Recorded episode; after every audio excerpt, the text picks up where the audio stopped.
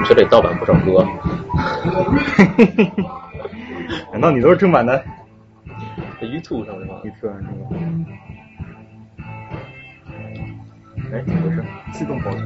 啊，我不用不用，一会儿我正好把那边把那个，等一会儿正好把那边停一下，不需要听完。我就哦，好，是这个对吧？对。掉头吗？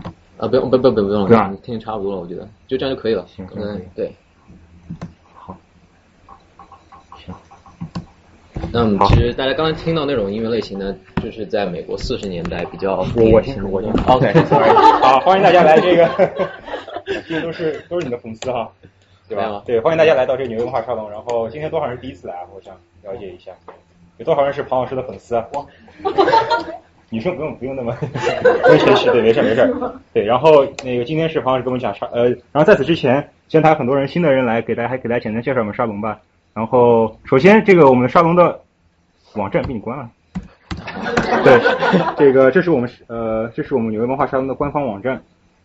呃，对，对，然后这个网站就是我们庞老师做的，所以我刚好这也是我们沙龙的网管，对，非常感谢大家，呱唧呱唧呱唧呱唧呱唧，对对对。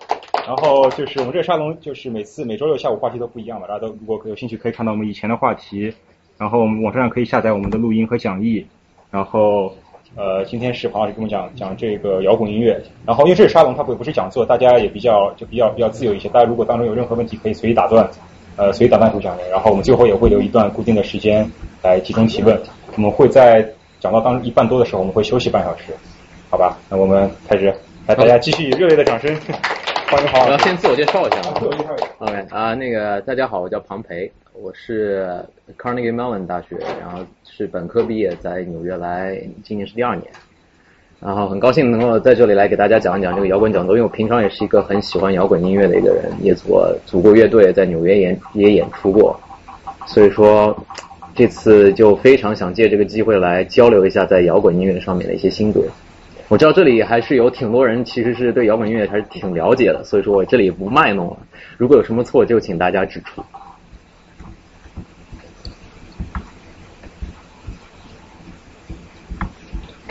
那么“摇滚”这个词呢，其实是是从一九四七年的时候出现的一个一种音乐形式。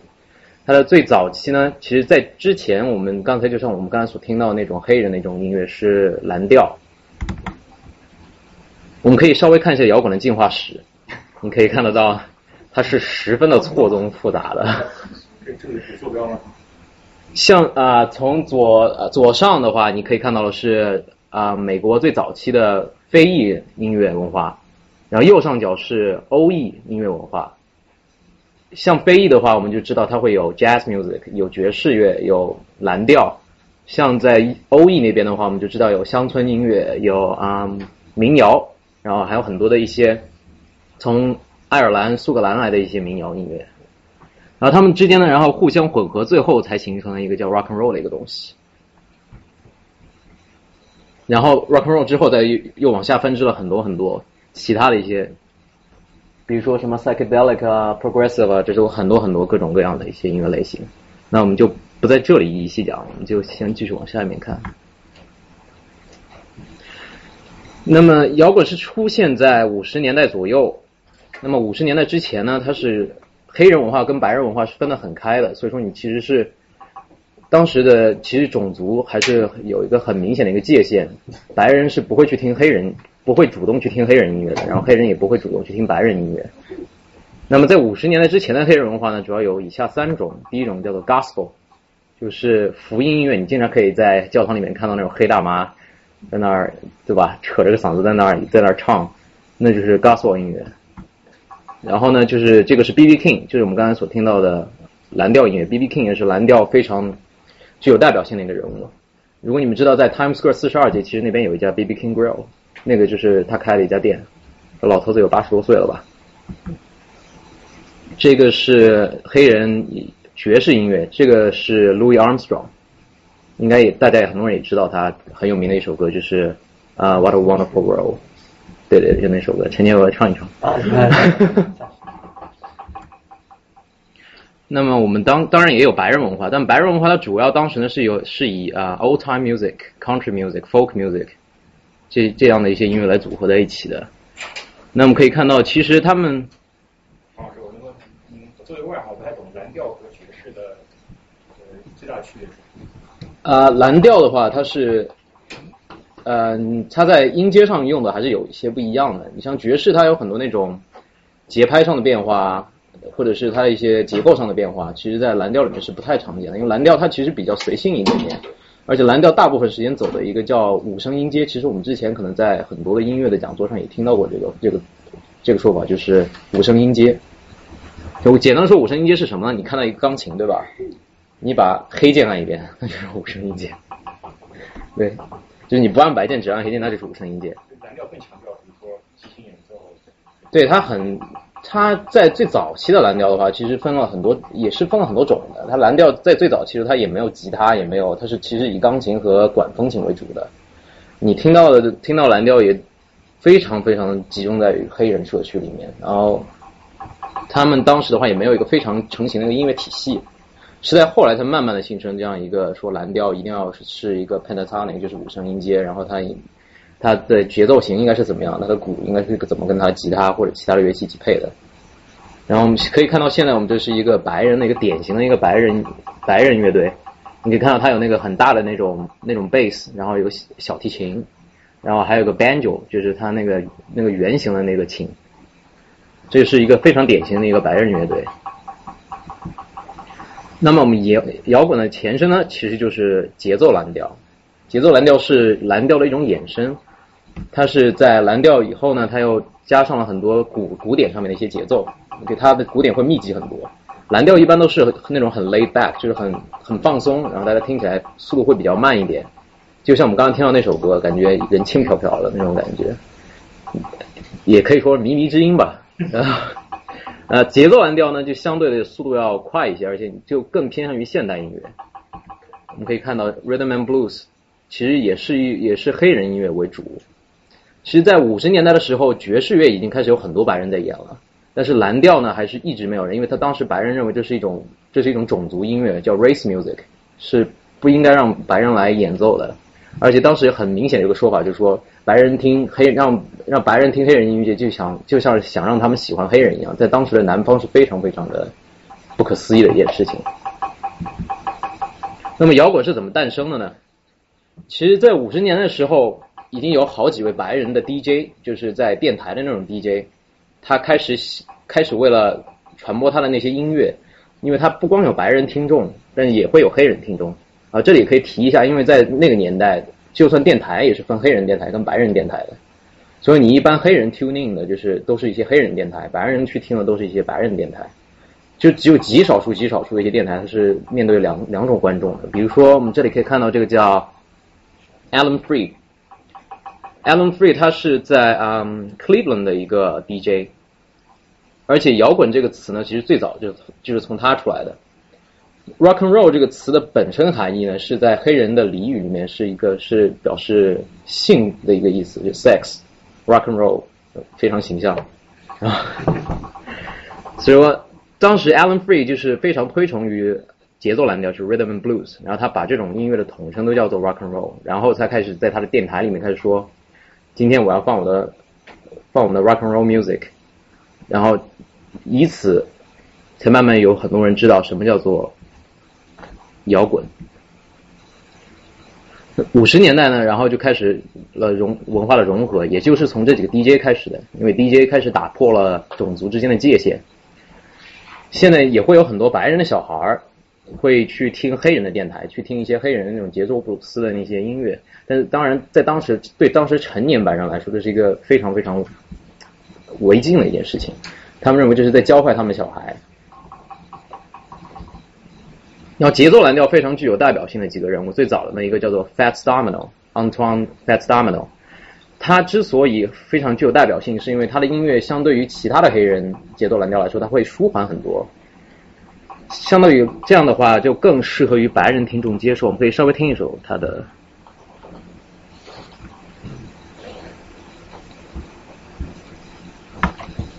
其实我有很多 clips，我应该不会全部都放。现在可以用。OK。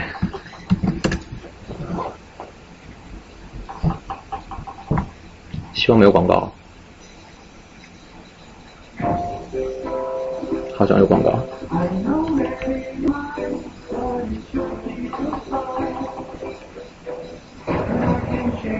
不行。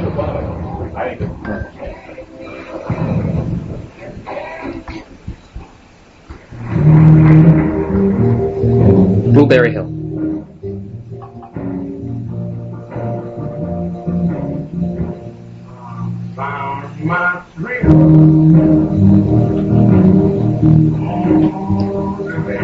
大家可以看到这个，他叫 Fat Domino 嘛，这个小这个小黑胖子其实也挺和蔼可亲的，也是这个原因，很多白人能够接受他的音乐。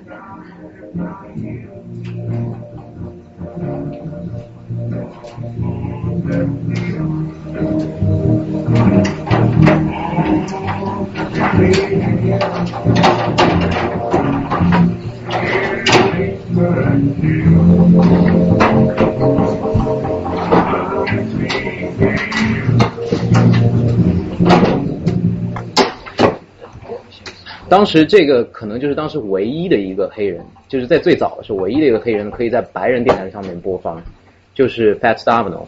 他的音乐比较舒缓，白人可以听，也能够接受，他们不会觉得非常反感，而且他的歌词也不会带有很典型的那种黑人音乐里面所关于性啊以及一切的一些事情。但相对于另外一种黑人的节奏蓝调，你可以看到就是这个叫做 Little Richard。Little Richard 就是刚开始完全没有办法被白人接受，你稍微听听对比一下这两种音乐，你就知道为什么了。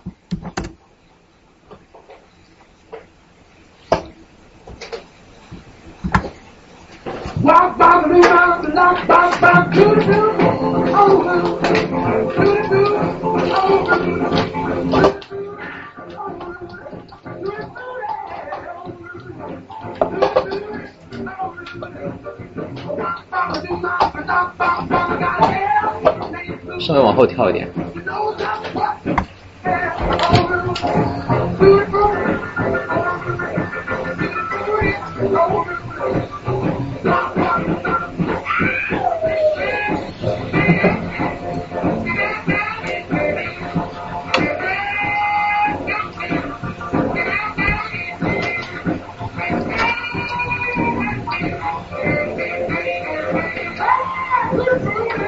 大家可以听到，他其实唱的非常的已经有很带有野性的那种感觉了。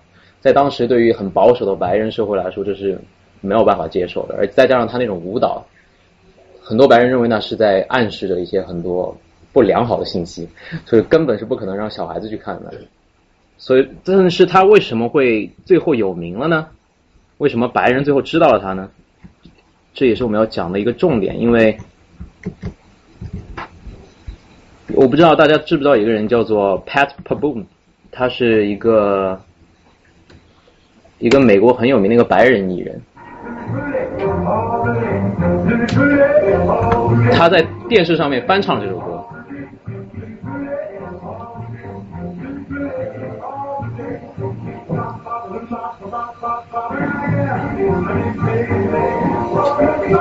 但是大家可以其实感觉到。就会柔和了很多很多，所以这首歌于是呢就让让很多的白人听众也听到了，让白人听众觉得说，哎，这首歌还是挺好听的，我们还能够接受的。虽然说他们从来没有听过 Little Richard 的版本，但他们也从此知道这首歌，也是让这种音乐形式开始接触到了白人。因为白人最早听的那种音乐都是，如果你们听过 Country Music、Old Time Music，都是非常舒缓，带了很多的那种苏格兰、爱尔兰风情的一些音乐。我我能补充一句呢，就是说，呃，其实就是像我刚才听这个音乐，就是一个慢节奏蓝调和快节奏蓝调，他们刚好是在国标里有两支舞是由这两支蓝调来创生出来的，分别是那个分别是那个胡步舞 Foxtrot 和那个快步 Quick Quick Step，这两支舞都是美国人发明的，而且正好是在就是慢节奏蓝调、快节奏蓝调兴起的时候。Foxtrot 好像是 Foxtrot 我知道，好像确实是从那个时候就开始的。对，但是放第二首、第三首，他们那个节奏就一一分钟六十拍那个节奏是。是那快步舞的一个节奏。这国标舞，国标舞一定要得听听我们赵老师的。要是确切给你给你发这个歌曲一些视频，最好是他那个风格是一样。好。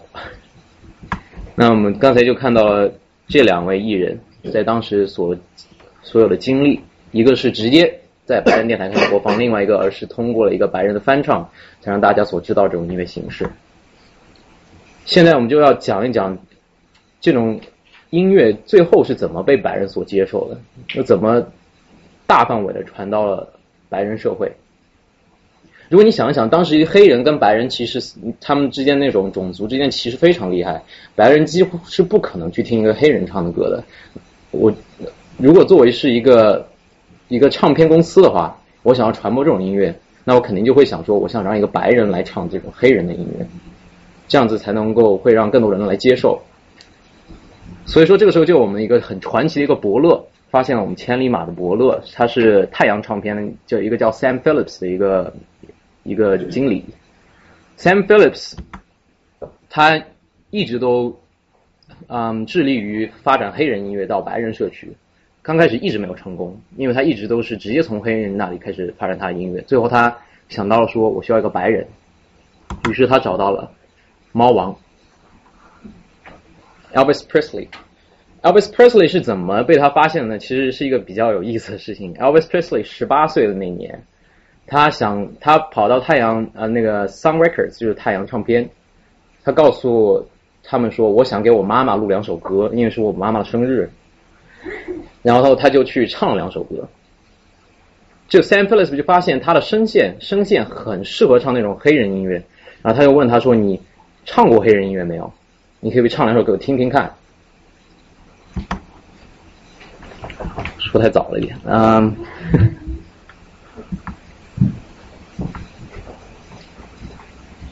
他为什么叫猫王？其实猫王他在是一个中文的翻译，他的全名非常非常长，叫做 The Hillbilly Cat and King of the Western Pop，是一个非常长的名字。呃，在美国的话，我们就简称他 The King。他一九五四年出道，就是在 Sam Phillips 发现他之后，一九五四年给他找了两个，一个贝斯手和一个啊钢琴，一个鼓手，他自己弹吉他，然后三个人就上了。啊，我也知道这是我们盛开盛开同学最喜欢的一种组合。嗯，他们上去开始演出了呢，刚开始录了两首歌，他都觉得他唱的太熟了，没有唱出他想要的味道。他说，在那天有一天，他们录完了这个 session 之后，告诉他说，他正准备走的时候，他问了 Elvis 一句说：“你除了这种这些歌，你还会唱什么吗？”Elvis 告诉他说：“我会唱，嗯，Blue Moon of Kentucky。”这其实是一首乡村歌曲，我们可以听一听它的原原来是什么样子的。原来它的原唱是叫做 Bill Monroe，是四十年代一个很有名的一个乡村作曲家。它的原版是这样子的。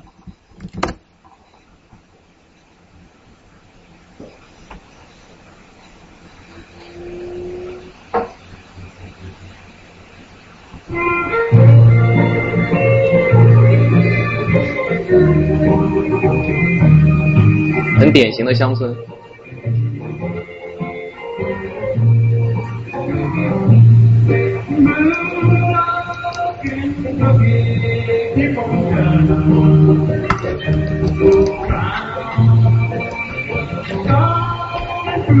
但是到了 Elvis Presley 这里呢，它又变成什么样子了呢？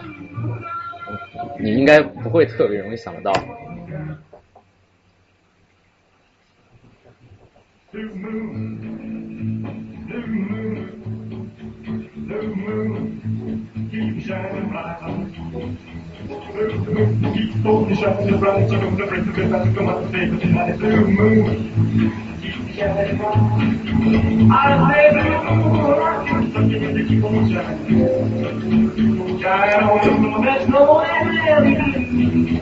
大家就可以从这首歌里面听到，它其实已经开始了融合乡村和蓝调了。其实，嗯，Elvis Presley 他是一个非常出生一个非常贫穷的一个家庭，他是在 Memphis，跟他的父母住在一个呃住在一个黑人的社区。对当时的白人来说，这种他们把他们称为 white trash，其实跟黑人也没有什么太大的是在那嗯 class 上面的区别。于是他就在那个时候呢，就配就学到了很多黑人的音乐以及黑人的一些文化。于是呃，我们的 Sam Phillips 就是他的老板，他的伯乐，非常的开心。呃，这一点我这里我要稍微说一下，就是说，其实，在那个年代，很多不像我们现在歌都是自己写，很多乐队自己写，那个年代基本上都是翻唱或者是专门有嗯制片人帮你写歌。所以你看到这些很多歌，That's Alright Mama、Blue Moon Kentucky、嗯 Blue Suede Shoes，I forgot to remember how to forget，这几首歌其实都是别人先唱过的，然后他拿来翻唱的，除了 Jailhouse Rock 专门给他写的。那么他出道之后其实非常快，他是一九五四年出道，基本上在当年他就火了。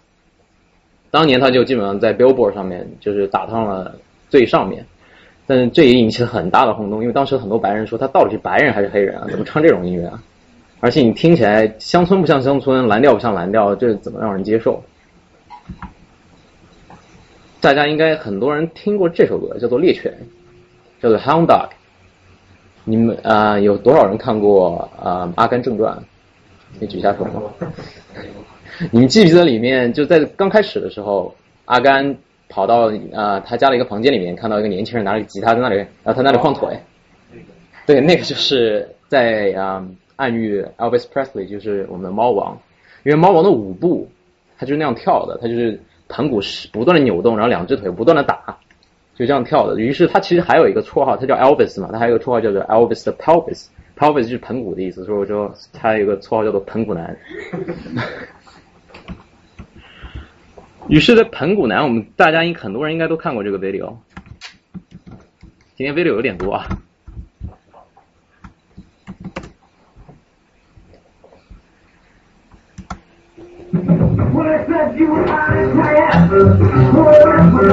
阿甘正传》里面有放这一幕，他在看那个电视。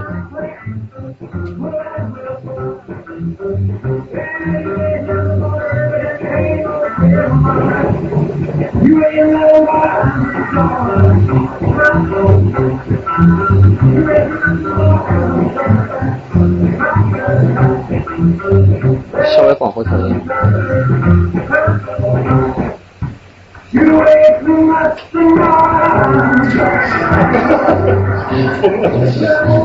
对当时的来说呢，已经非常非常开放，然后姑娘们都很喜欢。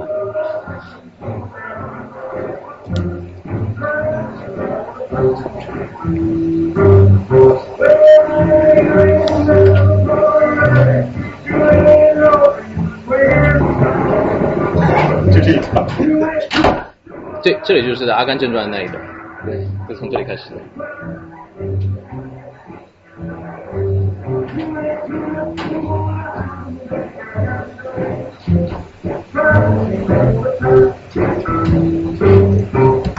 好，那这首歌就是《The Hound Dog》，也是 Elvis Presley 基本上是让他最出名的一首歌，《猎犬》。这首歌也给他带来了很多麻烦，其实因为这首歌，嗯，他在现场演出的时候，有一次呃忘记是哪座城市了，他在现场演出，他抱了一只小狗上去，然后就啊、边抱着小狗边唱这首歌。当时的白人成年人呢，非常非常的不满，因为不满他的音乐嘛，就觉得这人怎么这么跳舞啊，跳的这么奇怪，而且音乐又这么黑人，就很，然后就然后他演出完之后，就会有人这么就去报告警察说，这个谁啊，这个 Elvis Presley 在那个什么啊，在上面啊，在演出的时候击奸一只狗啊，就这么告他。于是他其实，在很多地方遇到很多很多的麻烦，就就比如说刚才那次演出，一直到一九五七年，他有一首歌叫做啊、摇滚监狱，叫做 Jailhouse Rock，也是非常有名的一首歌。这个时候呢，他已经已经获得了很大的反响了，在美国已经是年轻人基本上是最爱了。有一个统计说，其实喜欢他的大部分都是女生，真正男生喜欢他的可能不到百分之四十。问他们为什么，都说因为我们的女朋友觉得很帅。如果我们不说喜欢的话，他们会觉得我们很很落伍，你知道吗？然后有这么一个统计，所以说其实是这个我们的女性同胞在这里做出了很大的贡献，在我们的文化开放上面。那么他接受到了很多来自那些卫道士的批判，绝大部分来自于那种啊、教堂、传教士啊，或者是政府，或者是南方的那些白人政府，他们都说什么呢？说他是穿着衣服的脱衣舞，说是热气腾腾的色情饮料。旋转着的姓托博森。再夸张一点呢，说呃，当然这个我刚刚已经说过了，叫盆骨男，就是 Elvis 的 Pelvis。啊，最夸张就是这个了。在啊，在 Cincinnati 有一个卖车的一个人说：“你只要买我的车，我就当场，我就当场销毁五十张 Elvis Presley 的唱片，以表示我在抵制他。”当时的一些很保守的一些派别呢，都是对他可以说是恨之入骨了，认为他教坏了我们的小孩，尤其是教坏了我们的那些女孩子，对吧？让他们让他们过早的接触到了性开放，在当时来说，其实一个很大的一个问，很大的一个啊思想上的障碍。但是无论如何，这个时候摇滚已经走上大众了，因为他已经受到了很多年轻人的喜欢，他就是已经 genie out of the bottle，他已经是没有办法再收回去了。那么 Elvis Presley 终于可以上电视了，在之前很多白人白人的电视节目都不愿意让他上，认为说他上去就是在毁我们的声誉。然后因为电视你知道吗？家里有电视都可以看，他还不像。他还不像现场演出，你就去了才能看得到。你听音乐也不知道他跳舞什么样子，因为对他们来说最受不了的就是他跳的舞。这个是他在啊 Milton Berle 的一个他的第一次上一个秀，他这上面就是我们刚才看到那个 Hound Dog 就在这个上面，就是在这个秀上面演的。这个是在 Steve Allen 上面，这个 Steve Allen 上面的啊这个演呢，因为在前面一个 Milton Berle 他演出之后呢，他受到很大很大的批评。Milton Berle 差他的他那个电台差点他就为此被辞职了。于是这个 Steve Allen 就想了个办法，说我想提高收视率，但是我不想让他搞得太把我搞得很惨。他就让他穿着西服，穿着燕尾服，然后打着打着包就是蝴蝶结，然后去让他去演一个滑稽滑稽戏，然后在里面就是对着狗唱这首歌。然后 Elvis Presley 当然后来说，他认为这是他演艺生涯中最。最不可思议、最奇怪的一件事情，一直到后来，他上了这个这个人叫做 Ed Sullivan。你知道你们知道纽约有一条街叫 Sullivan Street 吧，在 Greenwich Village。这 Sullivan 呢，他是 Ed Sullivan 是一个啊，当时非常有名的一个呃一个脱口秀的主持人。他最早的时候是这么评价 Elvis，他认为 Elvis 是不能够进入家庭的一个形象。我认为他太糟糕了，怎么能够让我们的小孩子看到这种舞步呢？但呢，他最后实在是太火了，Ed Sullivan 觉得没有办法了。我觉得不让他上来的话，我的收视率都要被别人抢走了。他最终还让他上去了。唯一的一个唯一一个啊现象呢，就是说他演出的时候，他摄像头一直是在他的上半身的，没有照他的下半身，就是为了让大家不要看到他那种他的扭动。就是我们可以看到摇滚第一次怒放，因为我们当这个时候，不光光是 Elvis Presley 被他跟着他一起出来的，还有很多很多同一时期的人，因为他这一个现象而同时受到了很受到受到很大的关注。那我们知道有两个唱片公司当时是非常成功的，一个叫 Chess，一个叫做 Sun。Chess 呢主要专注于黑人黑人音乐，就是黑人本身唱的。我刚这里面红色的几个是非常重要的几个人物。比如说 Bo Diddley，他是嗯在摇滚史上把节奏型给带进去的第一人。他因为小时候是住在地铁下面的，他每天都能听到那个地铁哐切哐切哐切那个声音，然后他写音乐都就就哐切哐切哐切的写，然后于是他就带带进去了那种节奏型。然后后面有个 Chuck Berry，Chuck Berry 其实很多人应该都听到过这个名字，是一个非常非常有名的一个吉他手，也是一个也是一个歌唱唱歌的一个人，他。可能跟 Elvis Presley 反而是反过来的，他是一个黑人，但是他从小生长于一个白人社区，他想写能够让白人接受的音乐，所以说他写的歌黑人是不听的，是白人才能听的。然后太阳唱片的话，一个是 Elvis Presley，一个是 Jerry Lee Lewis，后面几个人其实大家应该都都有有所耳闻，尤其是 Johnny Cash，可能大家都有所耳闻，也是才去世不久的一位啊老艺术家。这个就是 Chuck Berry。在当时，Elvis 作为一个白人宣传啊黑人音乐的时候，他是作为一个黑人来宣传那种 mix 在一起的音乐，但是能够被白人所接受的音乐，他也是相当成功的，是 Chess 唱片最成功的一个人。这个就是 Jerry Lee Lewis，是在 Elvis Presley 他后来被啊 Sun Records 给卖掉了，然后他就是成为了 Sun Records 下一个 Elvis Presley，也是一个非常有激情的一个一个人。这个就是啊 Bo Diddley。Johnny Cash，年轻的时候，还有就是什么 Elvis Presley，是当时非常非常非常火的几个人。但是什么事情都有终结。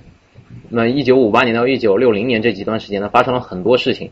第一件事情就是 Little Richards 他变成一个传教士，他认为这种有一种说法是他 give up to the devil's music and turn to the God，就是说他已经不再相信这种恶魔的音乐，然后去当了一个传教士。Elvis Presley 这个时候参军了，其实。他参军之前跟参军之后有非常大的区别的。参军之后出来的整个人的形象就变得正派很多，没有以前那种那种很野性的那种感觉了。所以在此之后，他的音乐也没有太多人记得住，也没有也没有太多的可传性了。Jerry Lee Lewis 被禁，这个被禁其实他是因为一个非常非常不好的一件事情，他跟他一个只有十四岁的啊，好像是表妹吧结婚了。然后这件事情导致他直接被禁。呃，Chuck Berry 他是他尝试带一个一个人去 cross state border，那个时候 cross state border 其实是可以获罪的，尤其是如果你是个黑人的话。他因为 illegally cross the state border，就是穿越了这个州州境线，然后他就被捕，然后关进去了一年。Alan Free 就是我们说的那个第一个说摇滚这个词提出来那个 DJ。他被告受贿，然后被，然后就被解雇了，然后没多少年之后他也去世了。嗯，你们嗯，大家想听一听那个啊 Chuck Berry 的音乐吗？其实我觉得还是蛮有代表性的，因为他的音乐可能很多人都听过，只不过不知道而已。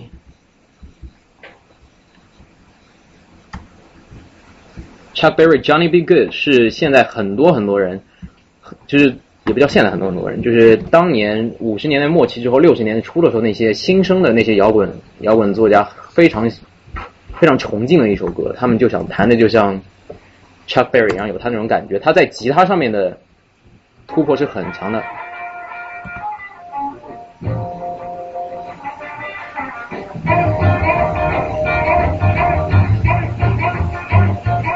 这个不用看这个。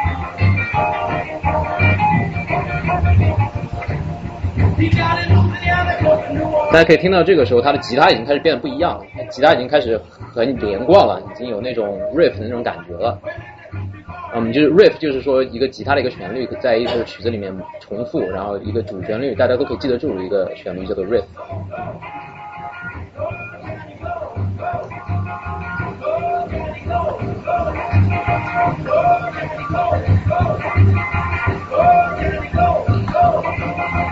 这首歌大家听过的有多少？可以举举手吗？对，我想其实应该很多人都已经听过这首歌，只不过不知道是 Chuck Berry 的。其实这首歌在当年引起了很大的轰动，这也是黑人跟白人文化交融的一个非常重要的一首一首作品。那么我们于是呢就到了六十年代。六十年代可以说是摇滚摇滚蜕变的一个年代，因为我们刚才看到说五八年到六零年，当时所有那种那种摇滚的先驱都已经。各种各样的原因而没落了。那么在六十年代到英伦入侵之间呢，我们就开始听到了很多的流行音乐，还有节奏布鲁斯开始变得更加的、更加的啊柔和，更加偏向于现在的那种流行音乐，还有冲浪音乐。我不知道大家听没听过冲浪音乐？其实它是从加州发啊出现的一种音乐，是啊。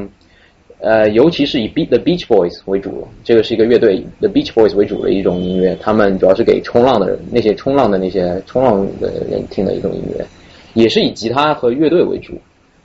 然后可以看一下当时那种，当时那种啊蓝调就节奏蓝调音乐，主要是有 Benny King，还有 The Crystals、s h a r e l l s 这样的一些。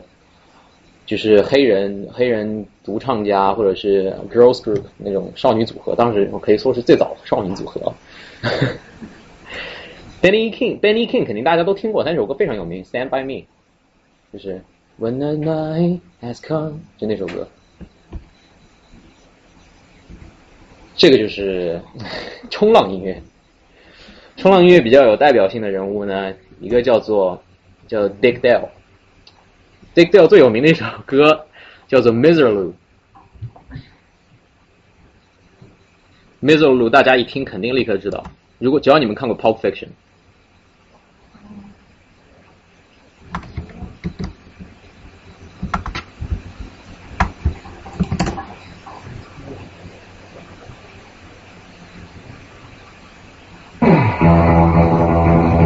这个就是 Miserable。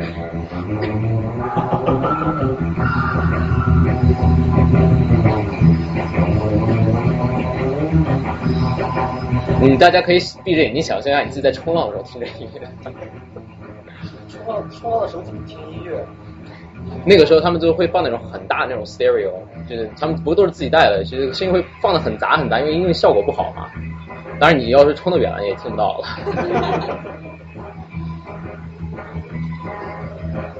这首歌其实就代表当时更多的一种文化融合，因为这是这首歌其实是二十年代从中东那边传过来的一些音乐，然后融合在一起的，所以说听起来非常有那种异域风情。它是二十年代的一首歌，然后不过当时还不是这种风格，当时是一种就普通的那种那种 folk 的音乐，然后被 Dick Dale 改编成了这种 surf music，很很带有那种摇滚的性质。啊，还有另外很有名的就是 The Beach Boys。The Beach Boys 他们的风格就相对要柔柔美很多很多。他们的音乐的话，可能更像你坐在沙滩上听的那种音乐，嗯，不带有那种刺激性。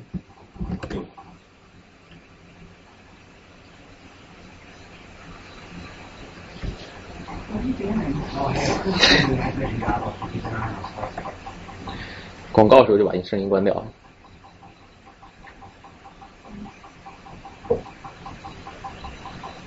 我还挺想听一听。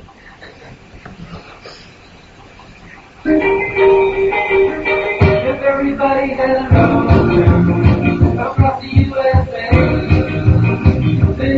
家可以听到，还是带了一些节奏布鲁斯的那种元素在里面。所以说，当时其实整个由 Elvis Presley 和 Chuck Berry 带出来那个风气，已经影响到全美国了。像我们现在可以看到，这种 Brian Wilson 就是啊 The Beach Boys 的主要写作人、写作员，也开始写这样的歌。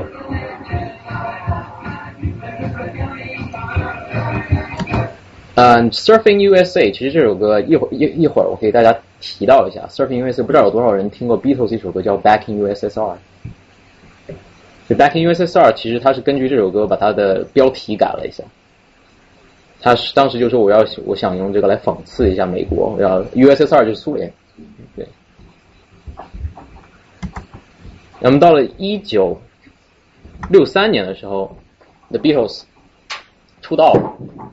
其实 Beatles 他们组队其实很早很早，他们在一九五七年的时候，他们其实那个时候啊，John Lennon 只有十六岁，他们在那个学校叫做啊 Quarry Quarry Bank 是一个高中，他们当时组了一个乐队叫做 The Black Jack，但是他们后来发现有另外一个乐队也叫 Black Jack，那我们就改个名字吧，我们叫 Quarry Man，就是因为他们那个学校叫 Quarry Quarry Bank，刚开始。这个就是好青字，好青字，我们最早的 Beatles。最前面那个就是 John Lennon，然后再被他挡了一半脸的那个就是 Paul McCartney。然后他，你看，另外就是他们那个鼓手叫啊，一下子忘了名字了啊，叫什么 Star？哎，回头再看一下。OK，那么他们的 timeline 是这样的：他们一九五七年成立一个乐队，是 The Quarrymen，当时只有 John Lennon 和他的一些在学校的朋友。然后他们后来呢，Paul McCartney 跑过来说：“哎，我想，我觉得你们乐队挺好，我来加入你们吧。”而且在其实我看了有一个纪录片，当时他说了一个很有意思的事情，在他们当他们当时见面那里呢，他们学校旁边有个墓地，他墓地里面有一个墓碑，上面写的那个人的名字呢叫做 Eleanor Rigby，Eleanor Rigby 也是后来 Beatles 非常有名的一首歌。他们当时写这首歌就是为了纪念他们当时成成立这个队伍。你大家也知道，Paul McCartney 和 John Lennon 后来是基本上是成了那种黄金搭档，一啊一起写歌，所以说才造就了后面后面的 Beatles。然后到了一九五八年的时候，他们有了 George Harrison，就是他们的主音吉他手的加入。一九五九年的时候，当时他们就他们就开始上大学了，John Lennon 就上大学了，去学了艺术。他的朋友呢就就离队了，当时就只剩下了，也是是现在的，就是也是以后的 Beatles 的主要成员。他们后来呢？他们刚开始叫 Quarrymen，到了一九一九六零年的时候，他们 啊 Stuart Sutcliffe 的加入，把他们改成叫 Beatles，就是 B 后面是 T A L，然后后来他们想了想，这样听不好听，然后改成改成 Silver Beatles，后来改了改还是觉得不好听，那就叫 The Beatles 吧，这样子他们的名字才这样定下来了。后来他们有一个鼓手啊、Pete Best 加入，然后他们跟 EMI EMI 签约了，这时候他们才开始正式的开始录音，开始准备出道。当然这里还有一个小小的插曲，就是 Pete Best 就是 EMI 的人觉得他打鼓打太差了，然后他们把他开除了，然后找了个另外的鼓手，就是我刚才说的叫叫什么 Star 来着，大家可以有兴趣可以去查一下名字。他们一九六三年发了第一张专辑，然后呢，就当年其实他们之前已经在伦敦啊什么发发已经演出很多了。哦，对，我稍微再讲一讲那个 Stuart Sutcliffe，其实在一九嗯一九一九六三年的时候死了。一九六三年的时候，他脑溢血死了。他当时是在德国念书，嗯，他们本来一九六三年马上要出唱片了，结果他们一去看两个月前他死了。没有办法，本来是五个人的 Beatles 就变成四个人，到后来也一直是四个人。一九六三年，他们开始发了第一张专辑。他们当时发完之后，他们基本上一个礼拜之内，伦敦、英国所有的 Billboard 除了有一个是第二，其他全部都是第一。然后再后来过了一个月，所有 Billboard 基本上前五都是他们的歌，就非常非常厉害。然后呢，他们走到哪里都是这样的现象。对，人生的赢家嘛啊！你看那个警察都是非常的无奈啊。呃哦对，当时他们有一个发型，你你们记不记得他们很典型的当时那个那种 Beatles 发型，就是长头发一直卷到这里，其实在当时是很少见的。当时很很多人都觉得很奇怪，这不就是小妹妹头发嘛？其实那个头发是呃 Stuart Sutcliffe，就是那个就是那个去世的那个人，他的他的未婚妻帮他们设计的一个发型。他的未婚妻是一个德国的一个呃一个摄影师，然后帮他们设计的这个发型，然后后来让他们的发型一举成名。我觉得他们的成功发型有一点关，有一定的作用的，所以说那个头可断，发型不能乱。一九六四年的时候，Beatles 来到了美国。其实，在一九六三年的嗯十二月份的时候，他们就已经把他们的单曲发布到美国的电台了。但是美国当时因为其实还是很受那种很抵触这种摇滚乐，其实英国相对来说要开放很多，因为欧洲在战后。战后他们重建的时候，人那种人的那种精神上面的那种开放都比以前要好很多，比美国相对来，美国没有受到什么太大的打击，所以说其实还是不太一样。在六三年的时候，美国还是挺抵触他们来进入的，所以说只有很少数的几个电台同意放 The Beatles 的歌。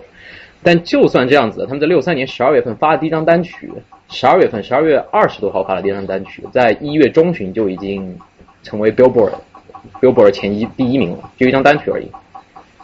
就是一共也就花了一个月不到的时间，他们登陆美国，当时还是你看还是非常的青涩啊，非常年轻。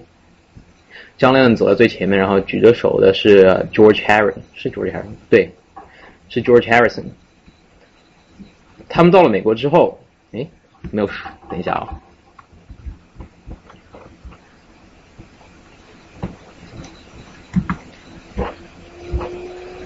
啊。应该先看另外一张图片，被挡住了。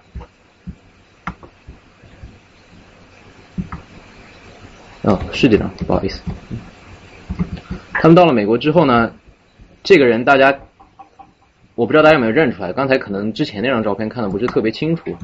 这个人就是最开始很抵触 Elvis Presley，但是后来无无可奈何，最后采访了他的 Ed Sullivan，是同一个人。这也是 Beatles 来美国的很重要的一个环节，他来 Sullivan Show 演出了他们的歌曲，当时也是受到了很大的轰动。当时知道你们知道 Beatles 造成什么样的影响？就是在 Beatles 登陆美国之后，美国基本上所有的乐队除了 The Beach Boys 没有一个人存活下来了。美国所有的 Billboard 前五全部都是他们，没有人听其他人的歌。可能 Beach Boys 一直活到了六十年代中期，后来实在扛不住了，然后他们那个 Brian Wilson 就他们的那个灵魂人物。觉得说不行，我还是放弃吧，然后他就把乐队解散了。当时的 British Invasion 就是有这么恐怖。当时他们的音乐对美国人来说，因为在英国他们不受到限制，所以他们就更无所忌、肆无忌惮的开始创作音乐。他们相对于更早期的音乐人来说，他们还是混合了很多一些古典的一些元素在里面，很多那种很多的那些啊民谣的元素在里面，也会有很多的蓝调。但是最早的时候的话，最早的几张专辑，这四张专辑其实还是以蓝调为主的。他们的音乐很多翻唱，也有很多翻唱，很多都是美国美国一些当时的一些乐队的歌。比如说刚才我们看到一个女子组合叫 Sherelle，他们有首歌，他们有一首歌就是他们翻唱的，结果他们翻唱之后，直接 Sherelle 没有人听了，都听他们翻唱版本了。我们可以听听他们早期的作品，到现在还没有听一首。嗯这首歌是比较典型的他们早期的作品，叫《Twist and Shout》，很简单的一首歌。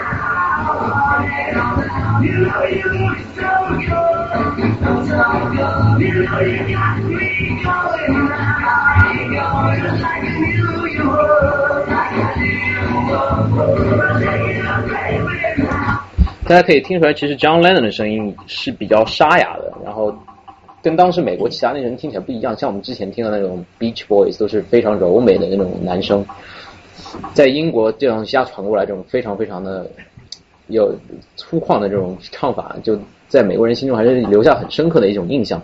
嗯啊，还要跟大家说一下，其实 Beatles 是没有主唱的，Beatles 是没有主唱的，他们四个人都唱歌。他们不过，因为他们鼓手的音域有所限制，所以他一般只做半唱，主要唱的话都是另外三个人。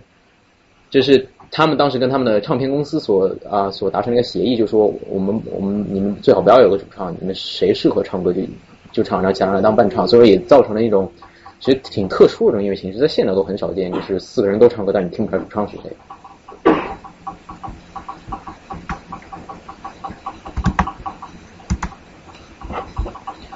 然后到了，先我先把这个 copy 下来算了。到了这个时候，到了他们第五张和第六张专辑的时候，他们就开始加入了民谣的元素进去了。为什么开始加民谣加入了民谣的元素呢？其实，在这段时间，他们就在出前前面几张专辑的时候，他们跟一个很重要的人物见了一面，在美国，这人叫 Bob Dylan。所以说，他们在啊、他们在当时跟 Bob Dylan 啊、会晤，在美国会晤，然后很深刻的聊了一下，然后也互相切磋一下音乐。这个对他们来说是一个很大的影响。于是，在他们这两张专辑里面，开始加入很多很多的民谣元素。大家肯肯定听过《Yesterday》这首歌，这首歌已经开始有点偏向于民谣了，其实它更偏向于 Baroque 一点。但是呢，它另外一首歌，这个名字大家听到肯定都觉得很耳熟。这个这首歌名字叫《Norwegian Woods》，挪威的森林。村上春树就是通过这首歌来写的他的那本书，就是 The Beatles 的《Norwegian Woods》。对，这个不用放，给大家看歌词吧。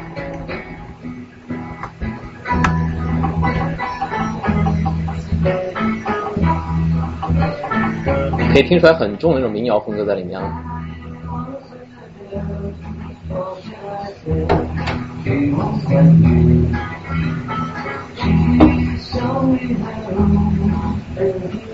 呃，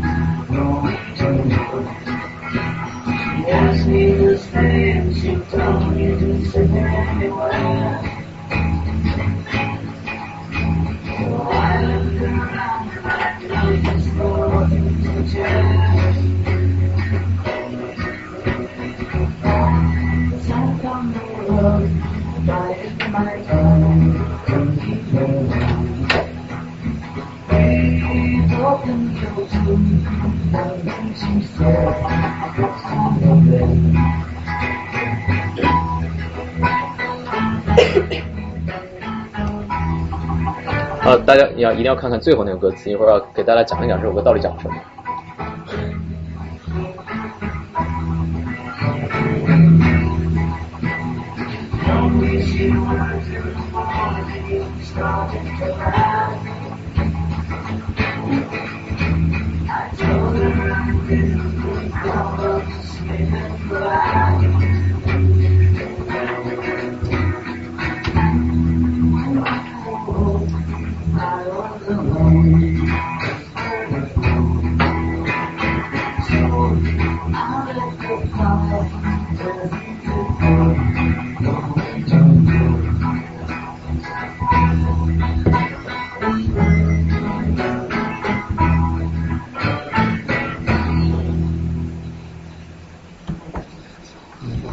这首歌对，刚是蛮文艺的一首歌，而且它歌词写的也非常的文艺。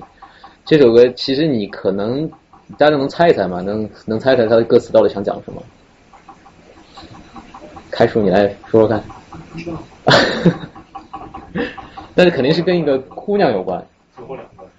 最后两段，其实你们不要想的太文艺了，其实这个故事挺狗血的。是这个样子的，当时其实 John Lennon 在出道之前已经结婚了，他他老婆叫 Cynthia，然后在这个时候呢，他有了一个 affair，他有了个外遇，其实这首歌是写他外遇的。他为什么最后为什么说啊、um,？When I woke, I was alone. This bird has flown, so I lit a fire in a good Norwegian wood. 其实他挺报复，他自己这么说的。他说：“我想一把火烧了。”为什么叫 Norwegian wood 呢？其实 Norwegian wood 就是 pine，就是橡木，在当时是一种非常便宜的一种木头。当时他跟他 having affair，就是跟他有外遇的那个女的家里呢也不是特别有钱，家里可能都是橡木家具。他说：“他说我总不可能说的 cheap wood 吧？那听起来多难听啊！cheap pine 多难听，然后就写 Norwegian wood 吧。”其实就这么来的，其实挺狗血的。就是说把不好听的词稍微文艺了一下而已。那当时为什么这首歌这么火？这首歌，嗯，我也不在那个年代，所以说我可能不是很好的能够解答这个问题。对，就有共鸣是吧？大家都有共鸣。其实大家当时没多少人听懂他到底在讲什么，但是很重要的一点呢，是它是 Beatles 一个很重要的转型时期。他从最早你刚才听到那首 Twist and Shout，其实他前四张专辑基本都这种风格。到这首歌的时候，他开始变了，加了很多的那种啊、呃、folk 元素在里面。可能你后面还听过很多歌，比如什么的 Blackbird 啊，Blackbird Singing in the Dead of Night 那首歌，也也是加了很重很重的民谣元素在里面的。这也就代表了一个 Beatles 的蜕变。先暂时不讲他后面几张专辑，因为他后面几张专辑呢，也就意味着摇滚引引领革命的黄金时代的开始。一九六三年到一九七四年。为什么是一定要说这几个年代呢？也也也不一定要这么说，但是一九六三年是，先说一九七四年吧。一九七四年是朋克的开始，是朋克时代的开始，就是 punk rock，它是基本上是将摇滚给切成两段，因为 punk rock 其实跟其他摇滚还是挺不一样的，它代表那种精神也很不一样。但一九六三年为什么说是一九六三年呢？啊、一九六三年有个 Newport Folk Music Festival，不是不是 New Jersey 的 Newport，是。那个啊，是 Rhode Island Newport Newport Folk Music Festival。这个时候发生了一个事件，叫做 Electric Dylan 啊啊 controversy。为什么要这么说呢？因为 Bob Dylan 在之前一直是一个很很 orthodox，就是很正统的一个民谣歌手。你们看，你觉得你想想看，如果是一个民谣歌手，你觉得这张图片有什么不太对劲的地方？对，就是因为他用的是电琴。这件事情在当时造成了很大的 controversy，因为当时很多人认为说你就是背弃了我们民谣，你开始加入了那种黑人音乐，加入了开始开始玩蓝调啊，开始搞那种很很很就是很叛逆的音乐。但是 Bob Dylan 当时也开始写了一些比可能大家比较耳熟能详的一首一些歌，也是从那个时候开始写的，一个就是 Like a Rolling Stone。还有比如说啊、um,，Blowing the Wind，就是答案在风中飘扬这首歌。大家可能听过汪峰的一张专辑，叫做《信仰在风中飘扬》吧？其实就是从这首歌，这首歌启发的灵感。他从那个时候开始，从一个普普通通的民谣歌手，开始变成了一个引领革命、引领那种社会思想的一个啊、带点叛逆的一个民谣摇滚歌手，开始开始前进。这也是为什么他开始用了电吉他。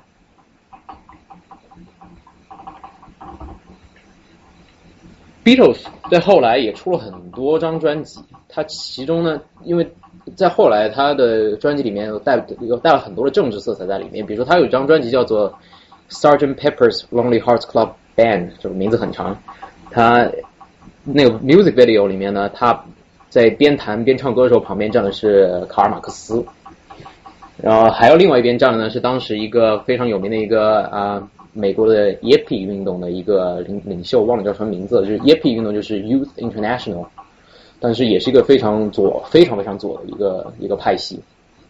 然后他们当时就是在这个 music video 当时引起了很大很大的政治轰动，美国差点封杀他们。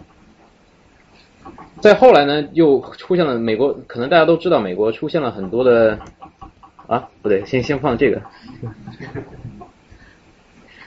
这反正这首歌是这样子的，在后来出美国出现了非常非常极端的一些政治政治派别，可能大家知道，其实，在一九啊五十年代到六十年代末都是 civil movement 的一个一个阶段，就是那个马丁路德金的那个时间。马丁路德金是六八年死的嘛，其实，在六八年那一段时间，都是美国整个文化开始往外开放，不管是从音乐来说，还是从啊、从人的思想来说，都是这样子。有很多人说摇滚乐在很大程度上帮助了黑人和黑人和白人的这种这种那种融合，因为在音乐上面大家能够交流了，这也是一种变相一种文化上面的一种把那种隔阂给去掉了。这首歌呢是 Beatles 写的，其实他是在当时有很多的极端组织说我们要用暴用暴力来进行革命，比如说黑豹党，可能大家有听说过。黑豹党是美国的黑人黑人青年组成一个党，说他们想用暴力来强制性的让美国啊、的平等制度开放，以及还有白豹党，当时还有很多什么野痞，刚刚说的野痞党，就是叫做 Youth International，他们都是非常非常极端的党，他们就想说 Beatles 应该是个迷路的吧，说他们支持革命，因为他们的歌都是这样子的，他们应该是支持左派运动的，但是 Beatles 立刻就写了首歌叫做 Revolution。大家可以看一下这首歌的歌词。他说：“You say you want a revolution. Well, you know we all want to change the world. You tell me that it's revolu- uh, evolution. Well, you know we all want to change the world. 后面就不对了，对吧？But when you talk about destruction, don't you know you can count me out? 后面几句都是这样子。But if you go carrying pictures of Chairman Mao, you ain't going to make it with anyone anyhow. 还比如说，But if you won't make money for people with minds that hate, all I can tell you is, um, is brother, you have to wait. 他们其实就是想通过这首歌来表示我们是反暴力的，我们是，我们是想要和平的演变的，我们是希望那种和平的方式来进行革命。这首歌很有意思，因为是相当于他们比较晚期的一首歌了，在音乐形式上面已经开始了有一点硬摇滚和甚至有一点点金属的味道在里面了，就早期的早期的金属，大家可以听一下。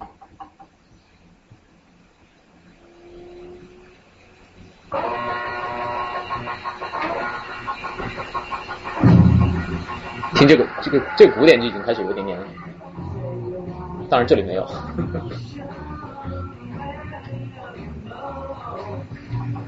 大家可以看着歌词。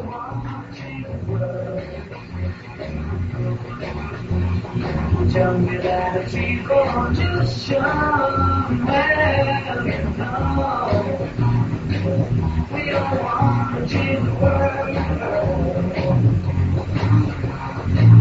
We don't you talk about destruction,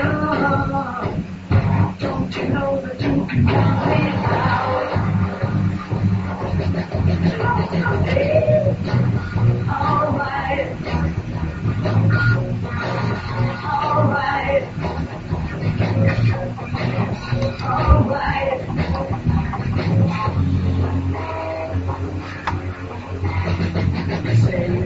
这首就是很有名的 revolution 就是 beatles 当年的一首很有名的一首反啊反暴力的一首歌曲。当然到后面，约翰 John Lennon 他们在七零年的时候解散了，John Lennon 的话就单飞了，也开始写了很多歌，比如说可能大家都听过的《Imagine》，《Imagine All the People》那首歌。嗯，以及他后来也翻唱了很多其他的歌，比如说《Stand by Me》，他也翻唱过，就是嗯 Benny King 的那首歌。他后来可能大家都知道，他跟 Cynthia 是离婚了的。他后来娶了一个老婆，日本日本歌手小野洋子。嗯，其实他叫小野洋子，很多人以为他叫大野洋子。他他他日文名字写出来其实是小野。他们通过很多那种裸体的那种形式来反战。我在这里不好放太暴露的，所以我就挑张稍微保守一点的。嗯，这也是他们当时很很著名的一组照片，就是在床在家里的床上，在后面的窗户上写着啊、for peace 啊 give peace a chance，也是他们的一首歌之一。然后两个人就赤裸躺在床上，然后然后就看着看着镜头，然后这样照下来的。当时是一组很有名的照片，这个算是比较保守的一组。另外一个从英国来的 British Invasion 的乐队叫做 The Rolling Stones，他们基本上可以说是当时非常叛逆的一个乐队。跟大家稍微讲讲一个叫 Brian Jones，可能大家可能光说名字大家不是特别清楚，他是最早的时候滚石组团就他组的 Brian Jones。他究竟有多坏呢？他真的就是一个 bad boy，对当时来说，他十四岁的时候就把人家女朋友肚子给搞大了。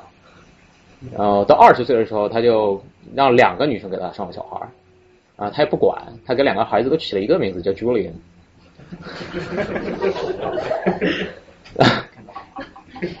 就就差不多这样的人，你知道吗？然后 Keith Richards 大家也知道，他就是一个一个瘾君子嘛，吸毒很厉害的一个人。然后就是 Mick Jagger 一个真的是骚气十足的一个主唱，大家有没有应该听过那首歌吧？啊，Moves Like Moves Like Jagger。就是 Maroon Five 那首歌，其实他那个 Jagger 就是说 Mick Jagger，就是中间那个，就是中间那个人，就是他们滚石的主唱。滚石为什么说他们是叛逆的领袖呢？有很多个原因。大家如果如果可以看看那个啊、Mick Jagger 现场的演出，他其实是穿的非常的，在当时来说是非常娘炮的一个东西。你那种穿法就是非常非常紧身，然后颜色非常非常鲜艳。啊，他动作呢也是非常非常的，就是很很像小姑娘那种动作。当然，你现在看看的话，你可能觉得非常非常的 stand out，可能大家就觉得没什么。在当时来说是非常非常的受不了的。他在美国有几次巡演，每次演完了都会有警察下来跟你说，拎张唱唱片跟你说，哎，我那个什么，我儿子想想那个什么，想让你给我签个名，赶紧签完，然后回去唱歌吧，娘炮，就？就直接这样叫他。其实 Mick Jagger，但是他也无所谓。但是后来 Mick Jagger 他们这个乐队进呃陷入很大的麻烦，主要是因为他们写了一首歌叫做、嗯 Street Fighting Man，歌词非常的反动，歌词整个歌词就是在号召大家年轻人起来对抗政府，也不知道他们到底是不是这个意思，他们也没有出面解释过。但是这首歌当时就被禁了。他们整个的形象呢，就是 bad boys 坏孩子们，然后想把我们的想把我们的小孩带坏。当时是个非常非常不好的影响，不管是可能英国稍微好一点，在美国其实冲击蛮大的。这个是现在已经老了的 Mick Jagger 和 Rolling Stone 老都老成那样了，还在弹琴。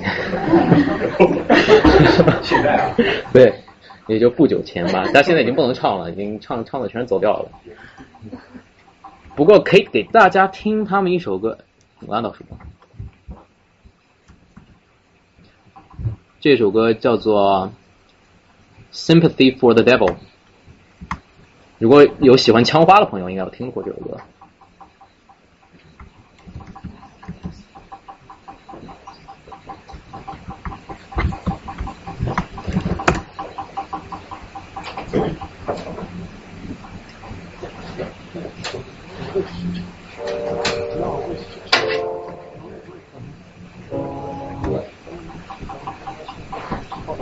大家也顺便注意一下这个音乐形式，加了很多那种像这种啊 bongo 的音色，其实是非常非常带有民族色彩的。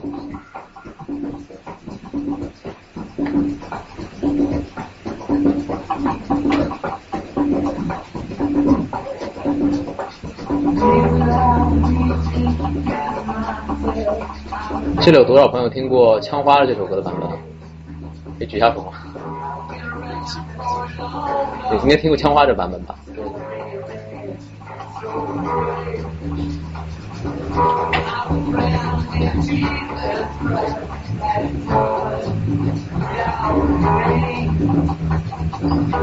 ？Sympathy for the Devil 在当时也是一个受到指控非常强的一首歌，因为它基本上就是对着整个教会做出了一种我不服的一种姿态。他现在做的这种姿态呢，就是说明我们不想要听从教会想让我们做的任何事情，我们认为我们就是在玩恶魔的音乐，但我们 we don't care。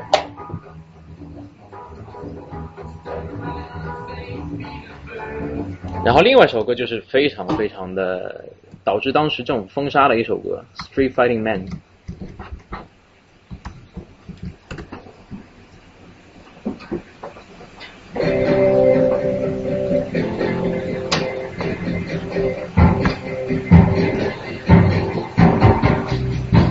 大家可以稍微听一下这里时候的音乐，已经开始有一点偏向于啊、blues rock 和带一点后期的一些 hard rock 的一些元素在里面了。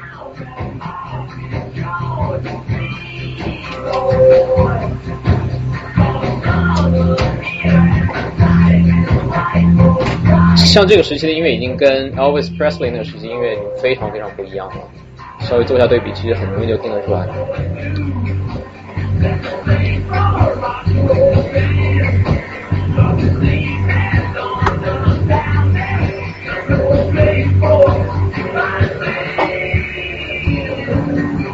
这首歌整首歌的歌词基本上都是在啊，就是说我们大家一起起来吧，今天是一个挺不错的天气，我们都上街去打架吧。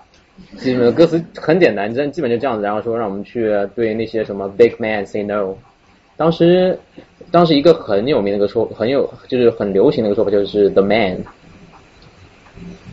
不知道大家有没有听说过，就是对于那种对那种统治阶级，他们都叫做 the man，就是相当于他们当时的权威。他们想要说，我们不想听他们的，我们想要我们自己的自由，我们想要彻底的达到我们自己精神上需要的一些一一些自由、一些满足。Rolling Stone 是和 Beatles 是很典型的两个乐队，但是你可以看得出来，他们两个其实风格还是很不一样的。Rolling Stone 可能偏激很多很多，但是像 Beatles 的话，更偏向于那种和平演变，然后他们的歌曲的话也会相对的要婉约很多。有个问题是他和那个滚石唱片有关系。啊、你想说他名字吗？对，其实没有关系。这你知道他名字哦？对，我可以说一下他名字由来。The Rolling Stones 名字由来其实是这样子的：当时 Brian Jones 跟他们组团的时候，他们想说，他们当天就当天就在酒吧里面碰到 Brian Jones，然后他们说，哎，你要不然我看你弹蛮好的，要不然加入我们队吧。有这种情况，当然我觉得这是非常难的一件事情，他们就做到了。然后 Brian Jones 说，行啊，好，来加入你们团玩玩吧。然后他们当时在想，要不然先取个名字吧。当时他们正好旁边有个 jukebox，是一个正在放 Muddy Waters 的一首歌，叫做 Rolling Stones。然后他说：“那我们就叫做 Rolling Stones 吧。”然后他们就叫做 Rolling Stones，就这么简单。好大家可以看一下当时的一些 civil civil movement，一些比较偏激的一些一些党派。我们现在看到这个就是黑豹党，他们就是想以暴制暴嘛，想用通过暴力来强行使社会转变，然后让白人社会能够接受黑人。他们是呃在七十年代末期，七十年代末期的时候是被啊、被解散了。这个就是 yep，是 Youth International Party，就是也是也是我们所说的野皮运动。然后大家最可能听到最多的就是这个，这个叫 Hippie，就是嬉皮嬉皮士。嗯，大家他们其实很明显，比如从装扮上就看得出来，大家都戴着一个 headband，戴着戴着一个头巾，然后穿的那种很喇叭裤，然后很花很花的衣服，一天到晚就坐在那儿，不是抽大麻就抽点其他什么东西的，那听点迷幻摇滚，基本上就是可以说就是这样子。然后，但是他们是一种年轻人的运动，一种一种政治运动，他们更相当于前面两个人，他们更偏向于和平和自由。他们进的那句口号很有名的口号 “Make love not war”，就是从嬉皮运动开始出现的。可以看得到，就是当时基本上 hippie movement 就这样子，而且他们很很有那种性开放，也是从他们开始。他们如果你们知道伍，就是我在那个简介里面说的那个伍德斯托克，就是 Woodstock。其实你在里面去看演出啊，你可以看到很多很多女的都不穿衣服，男的女的都不穿衣服的在那儿看演出，就在泥巴里面滚，因为当时也是下了雨的，然后整个里面都是泥滩，然后大家都滚得很开心，听着音乐也很开心，然后大家，然后整个场地都充满了各种各样的迷幻剂的味道。这些就是当时的政治运动，但是政治运动跟摇滚来说，摇滚在这种社会大大环境之下，也开始有了很多的那种开放的思想，在音乐形式本身方面呢，它也开始了很多的变化。我们可以看到，这个 Jimi Hendrix，Janis Joplin，这个是 The Door，Jim Morrison and The Door，这个是 The Grateful Dead，这个是啊、Jefferson Airplane，都是当时非常有名的几个乐队，这几个都是在啊 Woodstock 上面演出了的。所以说，为什么说六九年的 Woodstock 是非常经典的一次啊摇滚演出？它是代表了整个当时一种 hippie movement，和当时最有名的一些在音乐上面对后面的摇滚影响最大的几个乐队所集合在一起的。为什么说他们影响最大呢？我们现在就讲一讲每个不太一样的摇滚流派，因为从这个时候开始，摇滚已经不再拘泥于一个流派了，而可以开始分歧，而且变化非常大。第一个呢，就叫车库摇滚。车库摇滚是早期的朋早期的朋克和硬摇滚，他们基本上为什么叫车库？其实下面写了，起源是因为他们是在那种是在那种郊区那种车库里面开始排练，然后才这样命名的，就觉得叫起来方便呗，就叫 garage rock，英文就是 garage rock，是车库摇滚。他们基本上都是高中生组建的，就是不太有 technique、不太有技巧的那种高中生，但他们主要是通过那种吉他的主旋律来突出他们的音乐。当时非常有代表性的几个乐队，一个呃是一个是 The Stooges，呃 The Sonics，然后这一类的乐队，可以大家听一下，嗯、The Sonics 的音乐，这有个叫做 Have Love Will Travel，就是带着爱人来一个来一场说走就走的旅行吧。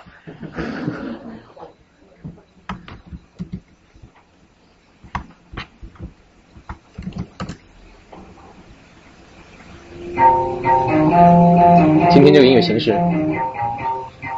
就很简单的。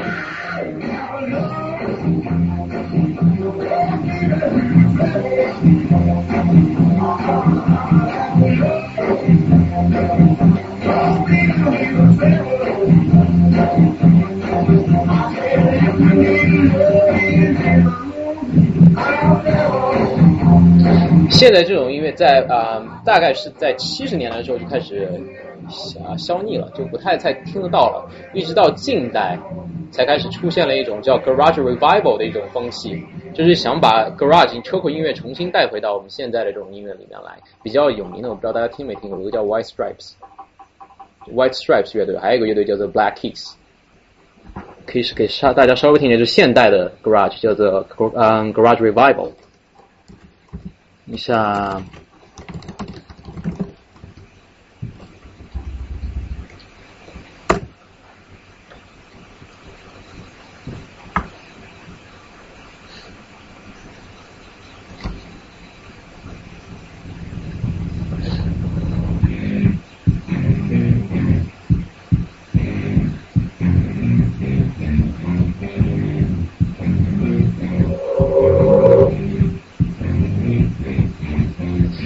实大家可以听出来，它这种音乐形式还是靠吉他的主要的那种主旋律来烘托整首歌，然后就是基本上就是靠主唱了，没什么太多的贝斯。嗯，贝斯在这些音乐里面没有什么存在感。我没有要黑贝斯的意思，但是，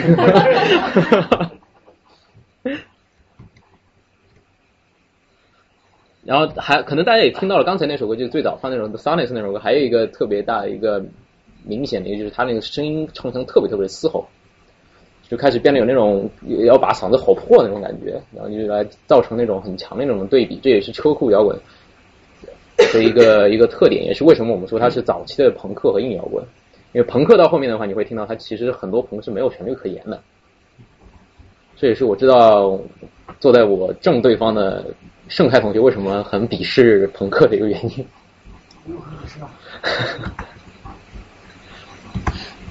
对，然后就是流行摇滚。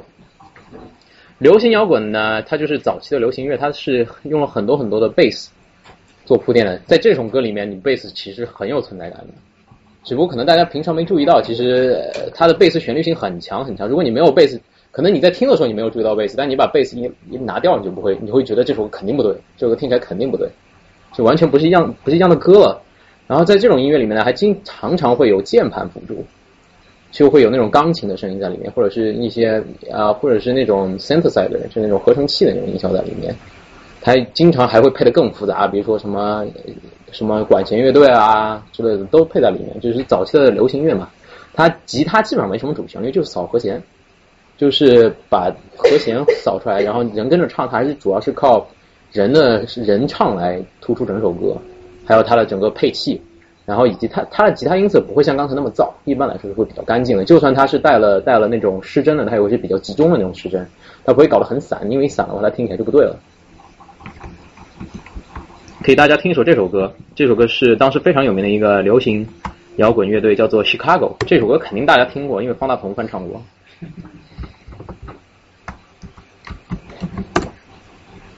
好像是方大同。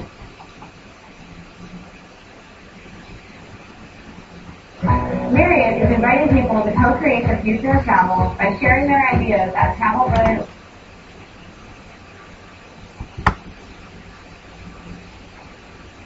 Myriad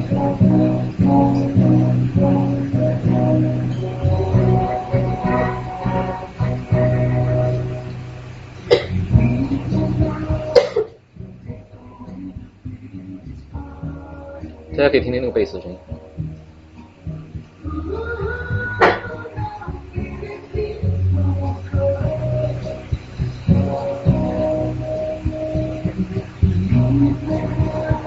这里弦乐开始进来了。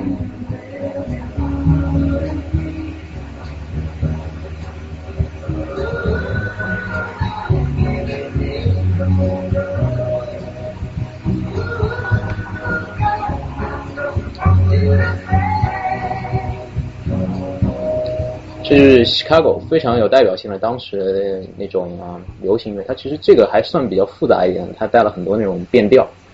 到后面的话，流行音乐就是大家都知道，现在的流行音乐基本上越来越简单，基本上是靠着一个模式就可以出来的另外一首歌。然后我们在后面有了这个叫做蓝调摇滚，大家认识这个人吗？是非常有名的一个吉他手，叫 Eric Clapton。应该对《Tears in Heaven》就是他的歌，就是说大家应该听过这首歌，就是他他当时那首歌是写给他那个不幸去世的儿子的。然后他呢，其实最早的时候是是写那种蓝调摇滚，大家可能没有听说过这个乐队，但是是一个当时的 super group，当时的一个超级乐队。就是什么叫 super group？就是有很多那种很有名的那种音乐，就是已经很有名的那种音乐人组成的一个一个乐队，叫做 super band 或者 super group。他当时那个 super group 叫做 The Cream。叫做奶油 cream，然后他们主要的一些特点呢，就是他们的吉他音色肯定是带 blues crunch 的，就很典型的那种 blues crunch。crunch 的意思就是带一点点点的失真，但是就不至于让它的整个声音都变得非常非常的散，非常非常的燥。嗯，然后呢，他们还是跟呃车库有点类似的是，他们以吉他为主旋律，他们吉他的那种 riff 感非常强。他们基本上也是在五声音阶上面走。像但是像 Cream 的话，其实他们还是带了一些其他的摇滚的一些类型，比如他们带了一点点 psychedelic 就是迷幻摇滚的东西的色彩在里面。他们的节奏跟 R&B 起源的摇滚比呢，他们是更加轻灵一些，更加松散一些，因为它其实不是从 R&B 出现的一种摇滚，它更是直接从蓝调出现的一种音乐形式，一种摇滚形式。可以听一下 Cream 这首歌《Sunshine of Your Love》，非常有名的一首歌。大家不想听，可以告诉我说。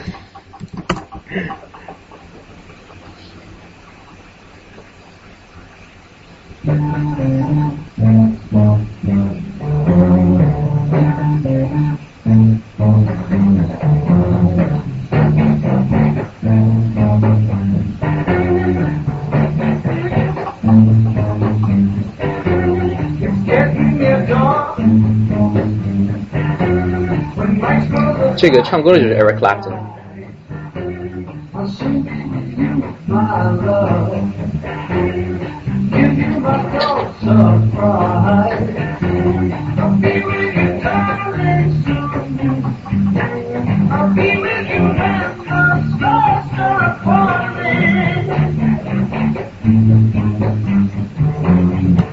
像我们刚刚听到的，什么叫做 riff？riff 就是刚才的 bum bum bum bum bum。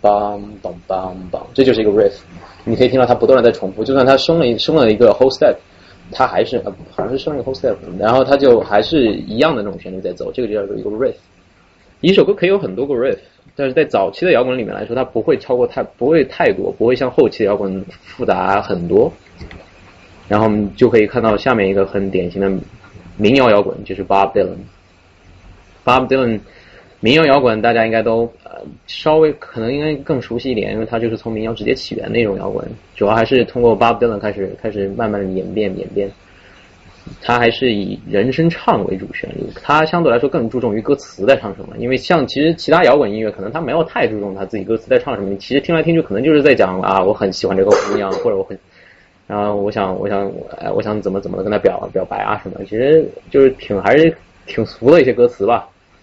民谣摇滚的话会比较不一样一点，因为它毕竟就是通过歌词来打动人心的，它还是经常以那种批判深刻的思考为主题。大家听过《Blowing in the Wind》，就是答案在风中飘扬的话，应该就会知道。你大家有听过这首歌吗？也听过是吧？嗯，也放一下吗？OK。啊，这首歌是《Knocking on the Heaven's Door》，等一下，我直接搜吧。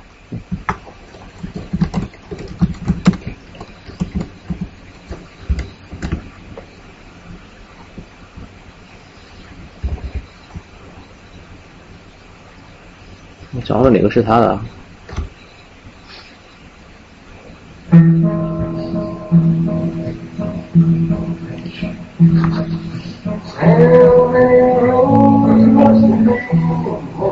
这首歌在《阿甘正传》里面有出现。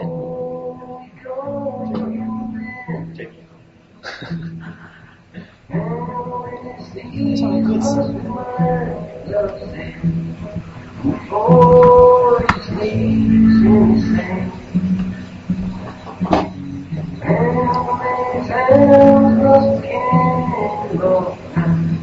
Before the fallen man, then you struck him, you thrown him.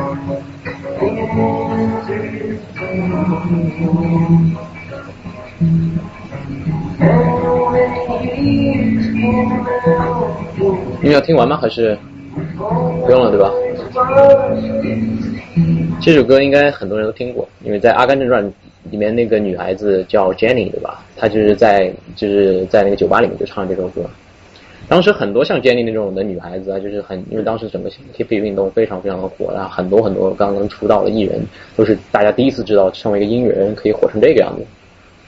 也是一个充满梦想的一个年代。其实相对现在来说，当时真的是人人都很很多人，人人都很文艺，然后人人都很有梦想，就是没有太多的商业的那种成分在里面。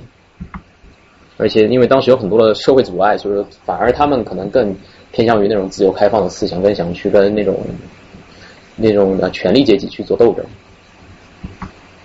然后这是一个非常重要的一个一个摇滚形式，叫做迷幻摇滚。为什么说它重要？因为它，它首先它早期的进步摇滚，进步摇滚其实就是一种编曲非常非常复杂，然后节奏变化一直在变，音然后音乐也一不不断在变的一种一种一种歌。其实我以前我以前有这么一个看法，就是进步摇滚有两种情况，你要不然听着听着你不知道已经跳到第二首歌去了，因为因为它变化太多了，你不知道它已经变了，你不知道它这个是变到下一首歌了呢，还是还是就还是一首歌。另外一种呢，就是你听了半天，你怎么你觉得已经听了十首歌了，其实还是在一首歌里面。就你有基本上有这两种情况，如果你就是对这首歌不熟悉的话，迷幻摇滚就是早期的进步摇滚，它这种摇滚音乐形式跟另刚才我们说到几种音乐形式都非常非常的不一样，因为它它致力于让人在吃了迷幻剂，比如说抽了大麻，或者是吃了各种迷幻剂之后，能听音乐，能够更加的帮助他们有那种 mind altering 的那种那种感觉，或者是就光听音乐就可以，但但是这种人可以飞升啊，我觉得 光听音乐就可以达到那种状态的人，他们呢一他们编曲非常脱离早期摇滚的风格限制，他们不会拘泥于蓝调啊，或者是某种民谣啊什么的，可能他们会混很多很多的东西在他们音乐里面，他们的编曲也非常复杂，他们也不限任何的啊、嗯器乐。大家可能知道一个非常有名的迷幻摇滚乐队，一个叫做 Pink Floyd。就 Pink Floyd，他们就是一个很典型的一个迷幻摇滚乐队。当时如果你们听过一首歌叫做就是很飘的那种音乐的话，可以听 Comfortably Numb 这首歌就是比较飘一点的音乐。当然他们也有那种旋律性比较强一些的音乐，比如说 Wish Were Here 啊，或者是 Great Great Gig in the Sky 也是差不多这种类型的音乐。然后我们现在看到这张图片，这个乐队呢叫做 Jefferson Airplane。Jefferson Airplane 是六是六十年代末和七啊六十年代末期的一个很重要的一个乐队，也是在 Woodstock 上面一个一个重头戏。他们就是走非常非常重的那种，不不叫重，就非常非常典型的迷幻摇滚。他你听一听你就会知道，你就感觉你好像在吃大在抽大麻一样那种感觉，需要的那种感觉。我不知道你们抽没抽过，但是可以想象一下。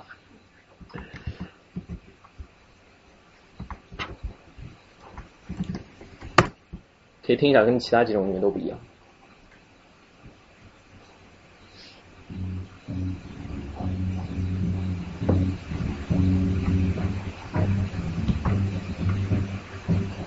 打收音量可以打一下。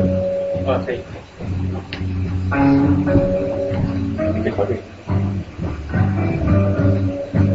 这种时候，大家要想象自己是那种很沉静的状态，然后飘在飘在半飘在空中那种感觉，meditate 那种感觉。这个女的唱，刚唱出来的时候把我吓了一跳，我以为是 Bjork 在唱。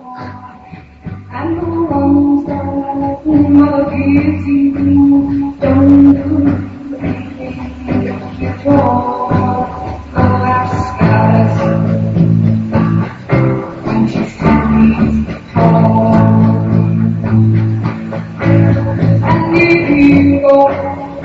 Chasing rabbits and you know when to fall, come on, girl.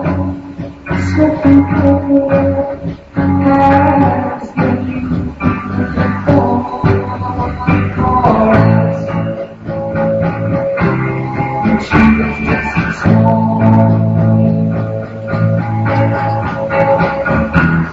这就是迷幻迷幻摇滚，大家可能已经感觉到他那种唱腔已经是很不一样了。他唱腔基本上没有走在那种很传统的那种调子上面，要给人的感觉就是他你在飘，你在飘。当然，迷幻摇滚也不仅限于这种，因为其实 Jimmy Hendrix 到后期的时候也是加了很多迷幻摇滚的元素在他自己的音乐里面。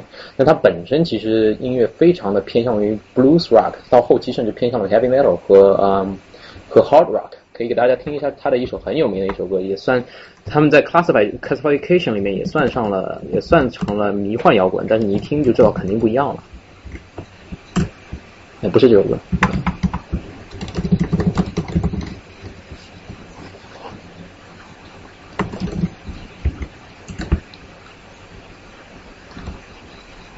这个叫 Good Child，叫巫毒娃娃。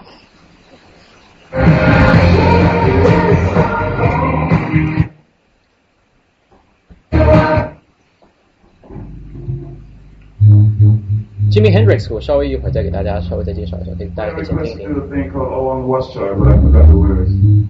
So uh, we won't do that one. We never played that before in person anyway. We only had before the. But, um, I really am sorry. I'll tell you what we'll do though. We'll play Voodoo Child's Slight Return for you, okay? Thank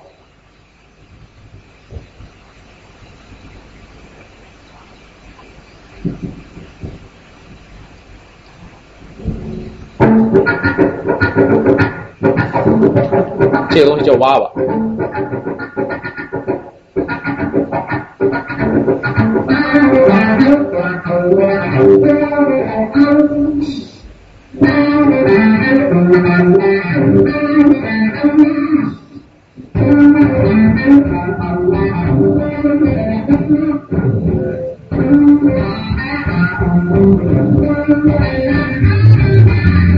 Thank you.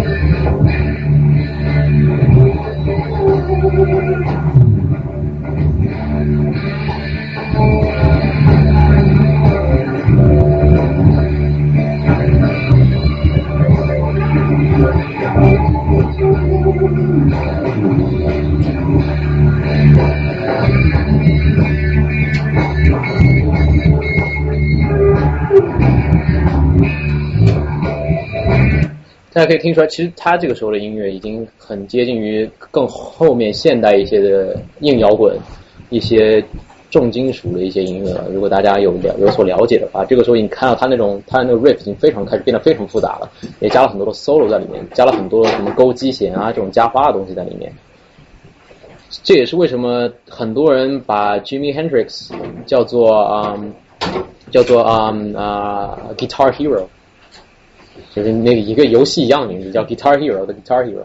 就在他那个七十七十年代中，呃，在那个六十年代六十年代到七十年代这段时间，Jimmy Hendrix 所写的这些歌呢，都对后面的这种硬摇滚造成了非常非常大的那种影响。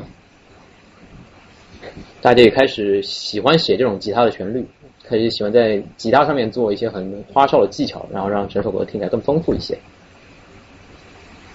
那么我们要下面看一看另外一种音乐形式，我不见得会放很多，但是大家可以看一下摇滚的进化，硬摇滚和金属的起源。我们那个休息。哦，可以。那我们先休息十五分钟吧，然后大家如果想想休息或者喝水的话，出门左拐再右拐。啊，然后如果大家想加入我们沙龙活动那个邮件列表的话，可以到我这里来登记一下。我们我们呃四点回来吧，好吧？大家休息一会儿。刚刚说完那个是？什么？什么那个开书开书那个课堂旁边各位走了，看看到了吗？旁边各位走了。哎，你刚说完那个，刚才说开书堂那堂课，啪，旁边哥们就走了，瞬间拿拎包就走。皮皮还问我你等会儿朋友哎，我听你的学生的人，突破了你。行，我一会儿问一下。行行，没有登记。就是那个背手背上。知道吧？是我就是。我说是我，这是我发的。我这看到你过来的人，好好好好惊讶。没有看到李冰没有，他这没有来，没有来。还是他跟我说的啊？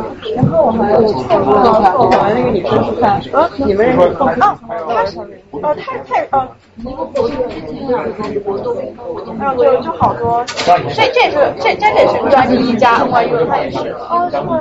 是 UNC 我基本上不哪一呃，但是我觉得这第二年会有啊，你是八级，也都打国际关系。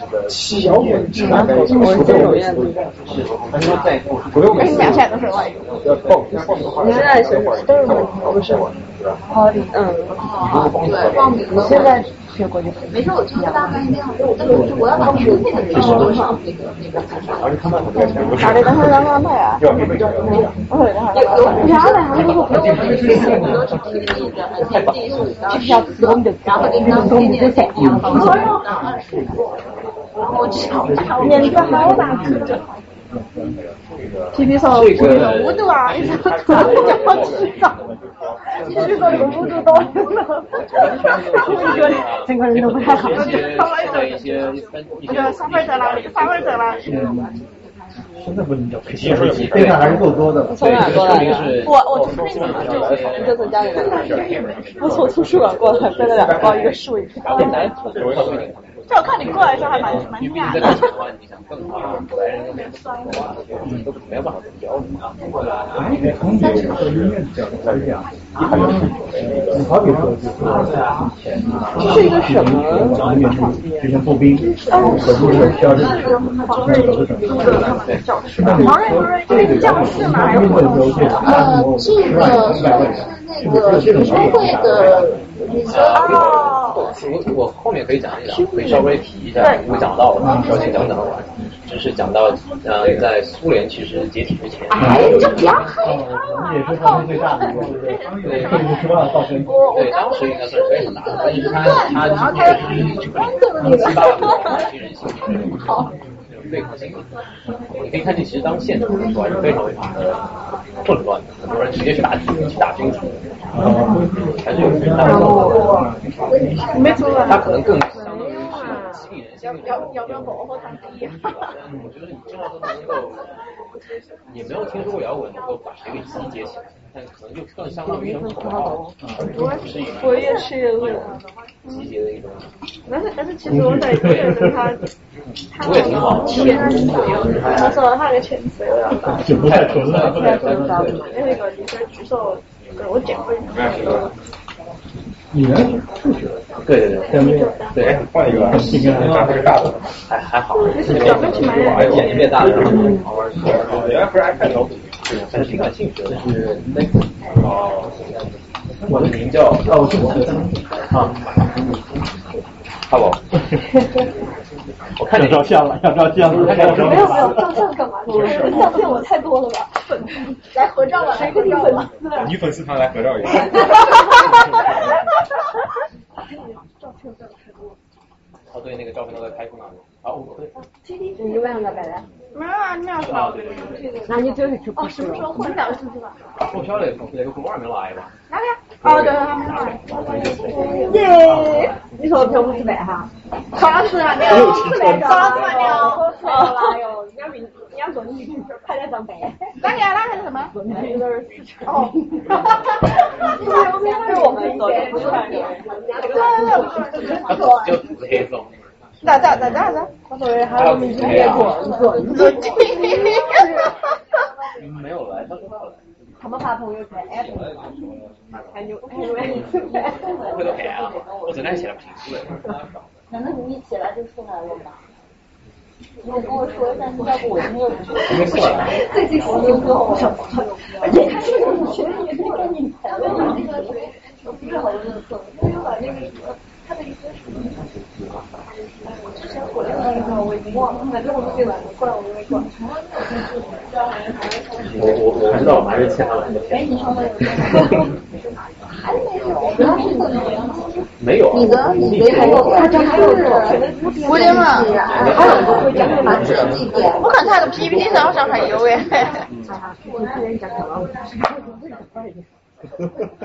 时间就晚在那儿了。一个小时了。就一个小时。对啊。那我就就是啊，要讲快一点。对你讲快一点。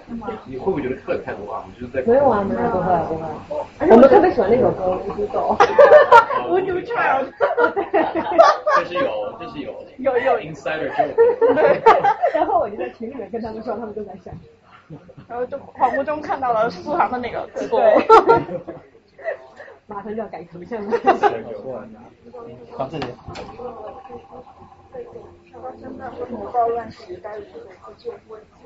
还有那个，还讲那个的时候呢，不露营。都是他讲那时候为啥都没有？因为他之前在朋友圈发了那个，我在下我在下头说啥子都是小微信写的歌词。呀，丢脸了。朋友圈带起来。哪个？哎，当天在当天当天不是，当天是就是是他他想天天和和他就过来了，不是我刚说的是你姐，我那天在啊。你胖点了，好无聊啊！我好饿呀，我来。我以为他们全部都要来耶。他们本来要来，结果不晓得已经开始了。我去。对。赶紧听一下。啊！我就觉得，我我本来觉得，我本来觉得是很，就是大家都要过来，小伙伴们都要过来的，然后后头只有去排一盘吧。结果都只看到我三十几个人。而且我本来以为今儿就是软妹特别多噻，我到我到的时候，两位两万说的哇，女粉丝好多呀。我觉得我觉得这个还跟我本来期待的状况不一样。我两点钟到的时候，我当时以为到了已经买位置在了，因为我就觉得大家都会准时，然后特别是，然后结果后头发现完全完全高估了。我觉得沙龙不管是哪个来都不得他们随便说也是很。那你回家跑过来？你做哪去？我干那个，我一会儿有个位置，然后我想自己去坐那边，坐那边，坐那边。他哪有位置嘛？那边就我一个。而且人家穿的正的。我每天都嘛。那天是希望爱好，爱好。我主要是他来给皮皮点我一来就坐前头，然后就说，我你坐前头压力有点大哟。我说我说没有钱了，去台边儿干，就皮皮发不够啊，烦，无度多，所以他就是可以，是跟你讲价，我这里我这里看那个高了算高高，天你们可，太好耍哟。露营肉尾营的。我觉得那个好，还我我我看不是，但期待大家在鼓起来之后这样子。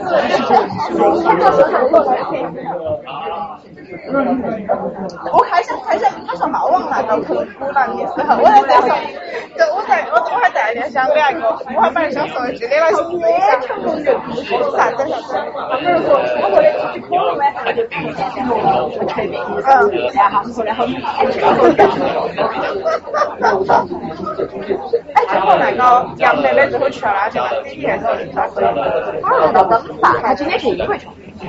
我说走就走的旅行。那他今天是办英国签证还没有去吧？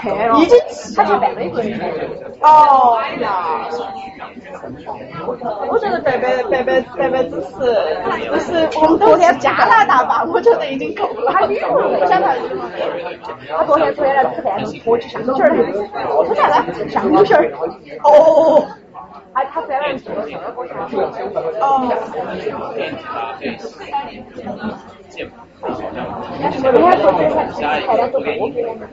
其实也没有大，我就是我就是，其实他他讲出来，我我我本来觉得要求全部都是都闹的，哎，喜欢当同学啊，我觉得民谣的流行，我觉得聊的还有，还有还有流行，我觉得文艺会，这个民会那些可以，但是但是我听到听到流行和流行和那个民谣之后，我在想，为啥把所有的歌曲后头加了要求，歌曲本来我都加了，我在要不那个大文。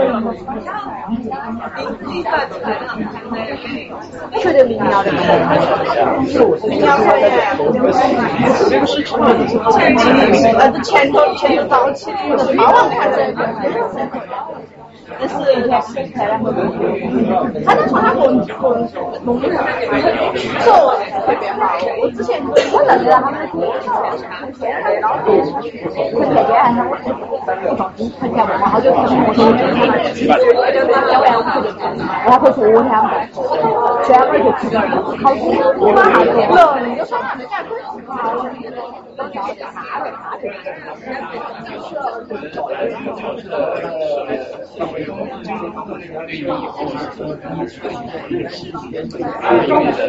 现在都都都是看脾气了，哦，如果他不看，他要是放你就上火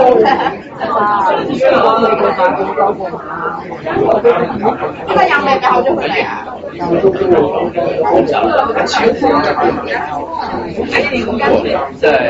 九八年，但是好多人在也不一直就找不到了。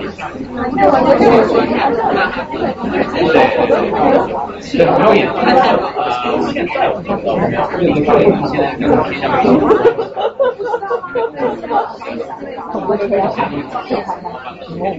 吃饭，我这边三门哦，看三门，懂了。三到四个人吧，还有四个人。我想要不要叫到好点？经常就是在练，经常拍戏拍的就拍的都是。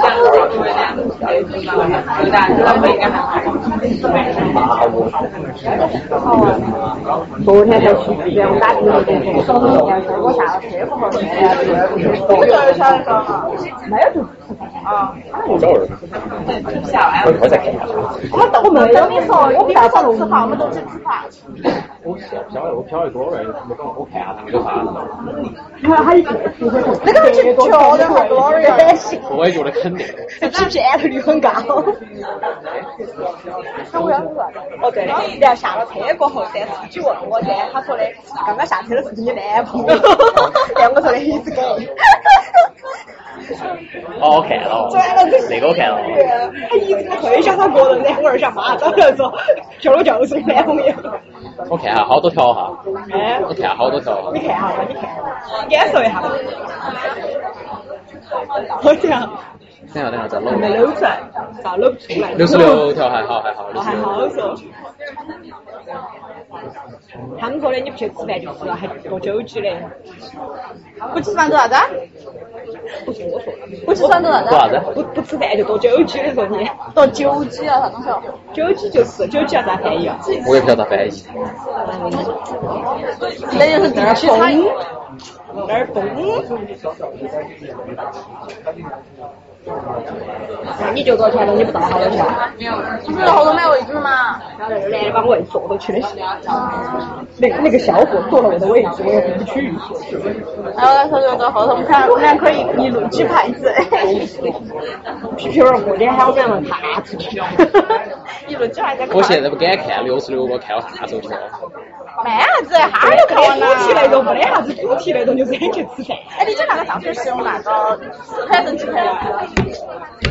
牌，完了之后都看看，看起完全不像，咋不像我嘞？真的是像，就假的。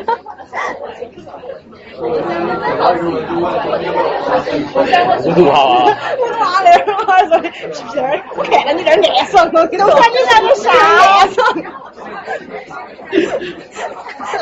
然后我们这儿说的失信色哇！被我发现了，大家没有发现，被我发现了。我都看到五度桥，都觉得，哎，你讲那个 blowing 的，我跟你都是在那，你昨天发那个的时候，你昨天不是发了朋友圈的吗？说了，然后开始说皮皮开始讲 blowing 的，我跟你说。好嘛。然后就我现在我其实后头没写完的，我我都不晓得今天讲讲得完，好多哦。对了，刚刚说的是你那你也搞那个啥？我那个这个 PPT 后头都有 link，下头都有。但是你这个 PPT 你传不传到网上？传到网上去了，都传到了，整个都传。你还只可以像那个像像像教授那个搞第二期成教。哦是哦是，如果讲不完的话就这样。我而且只有一个小时，我觉得也讲不完。讲不完，你剩下你这剩下还有几张 PPT？我现在才讲到七十年代。啊，你可以，你可以那个剩下一个小时，大家自由提问。我觉得剩下的不得好那个，不得好今天的，你就可以。我是，我觉得我至少讲到八十年了。我觉得你不能直接说剩下的自由提问，然后下次开开第二期。开第二期对。都说前头比较重。多少进来开了整四期。后头有多重要？我还有一个很很重要的，我讲都没讲，刚才已经已经被那个已经被那个人吐槽了。哪个？一个一个叫齐柏林飞艇的一个乐队，很重要的乐队。那你就快点讲，然后讲下那个重要的乐队，你就说其他感兴趣的，大家可以上网看。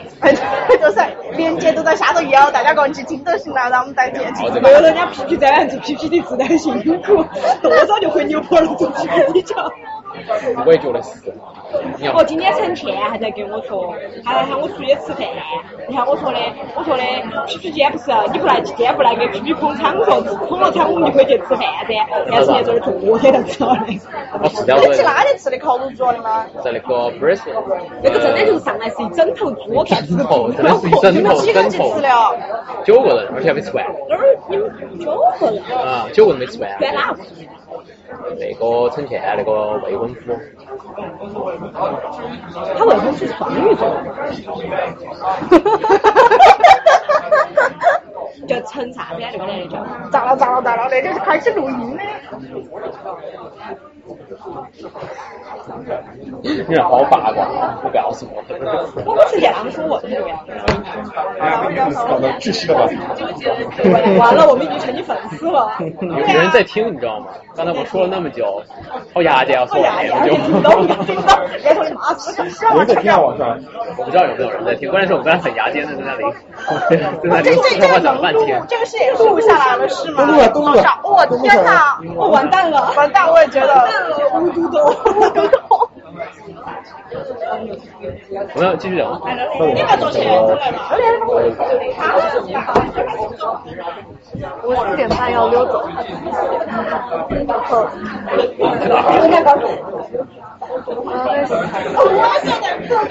高大上。嗯，给你看一下。我在他关门之前去换个东西。高大上。加油。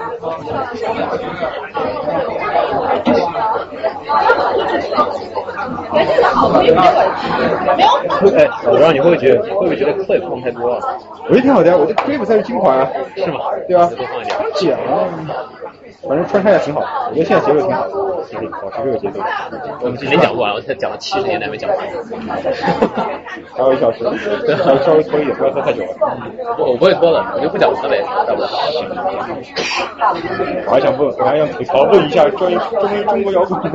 你可以问一问啊，我就留个大概几分钟。行行行，留点是你跟我说大概差不多可以说的内容，就存下来，说剩下一下来要不就五十分左右，或者四十五分到五十分，四四十五分吧，四十五分。行行行。有两人求助吗？上海的，上海的。一半一半吧。我呢，我就说一半一半。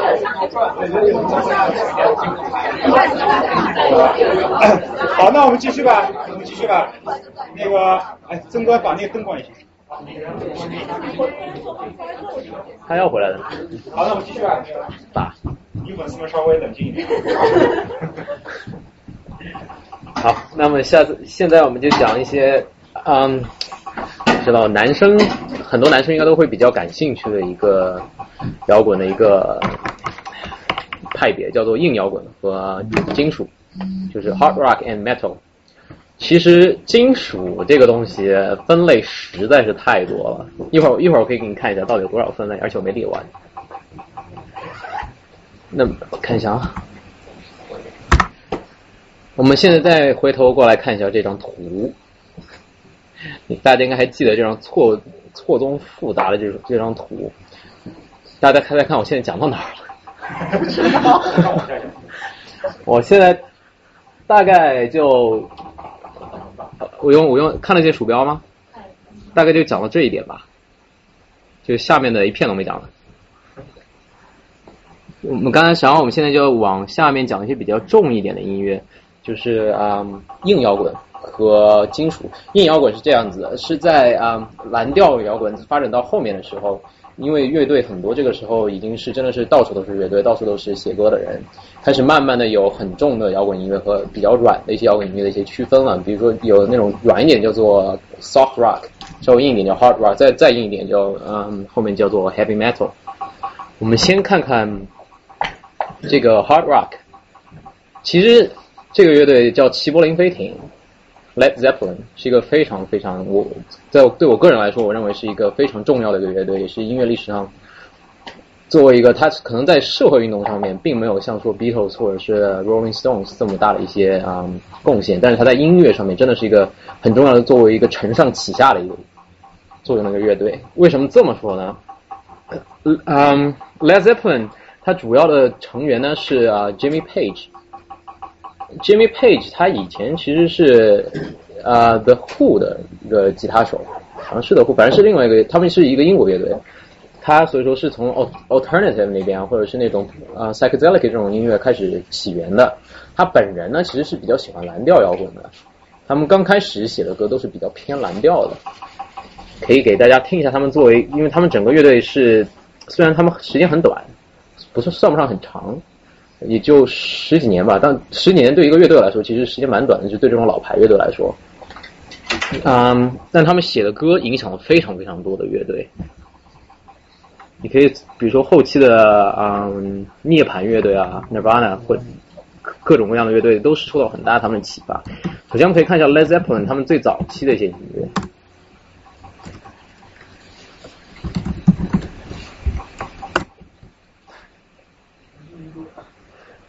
这首歌其实比较色情，看有没有现场版。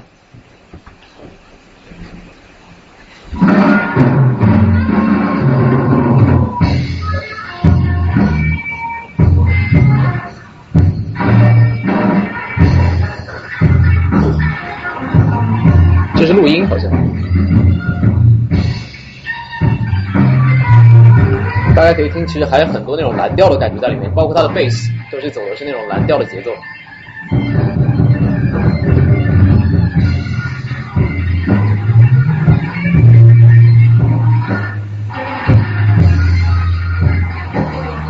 吉他手 Jimmy Page 也是，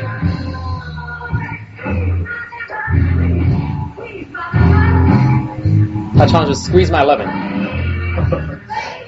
大家可以想象它什么意思？Squeeze my lemon till the juice comes down。非常非常的色情的隐晦的一种歌词。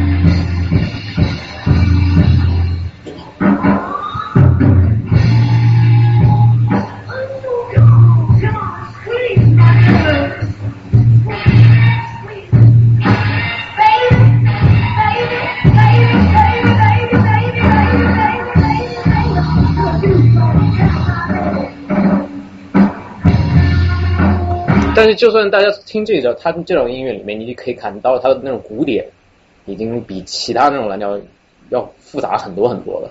它加了很多那种啊、一些偏进步的，而且是比较 freestyle 的一些元素在里面。它的鼓点可以听到那种很多那种 roll，我们叫它叫 roll，就是一串鼓连下来。然后比如说是从那个鼓分成一个叫 snare tom 的那种很多很多 part 嘛，就很多不一样的部分。它一个 roll 就是从一个鼓这样一一路打下来。它加了很多这种很花哨的东西在里面，也就奠定就说明了它肯定会以后发生变化。所以说，当他到了第二张专辑的时候，他就开始变得稍微有点硬摇滚了。一首比较典型的，他专辑第一张叫 Led Zeppelin，第二张叫 Led Zeppelin Two。你他其实是没有名字，他其实封集上面是那个那个那个封那个专辑封面上面是没有名字的。大家怎么记得它？就是记得它是第几张，所以在大家命名它的时候，都我们叫它 Led Zeppelin One、Led Zeppelin Two。其实它专辑本身没有名字。这首是他第二张专辑的一首，非常大家有多少人看过《龙纹身的女孩》？记不记得他那首主题曲？听一下就知道了。这是他的主题曲原曲是这个。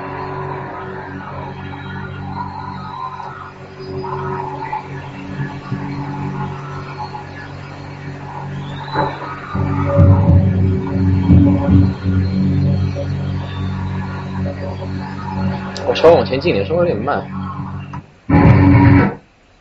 好。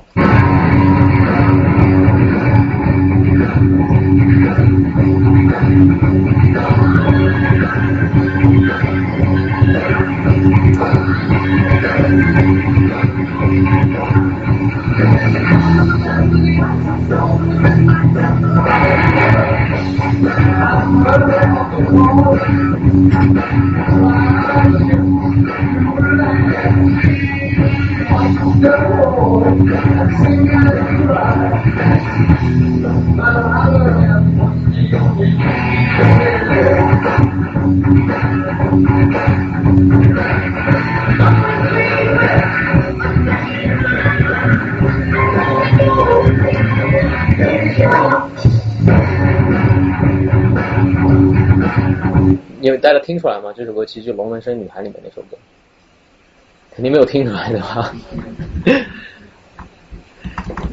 他其实他们的很多歌到了现代的话，都一直在把它给重新制作，然后放到其他的歌里面去。大家有没有听过这首歌啊？是一首比较近代的一首，叫做 Sean Kingston 一首歌，叫做《Me Love》。这我我不太记得是哪一年的了，反正是就是最近几年的一首歌。听一下这个旋律。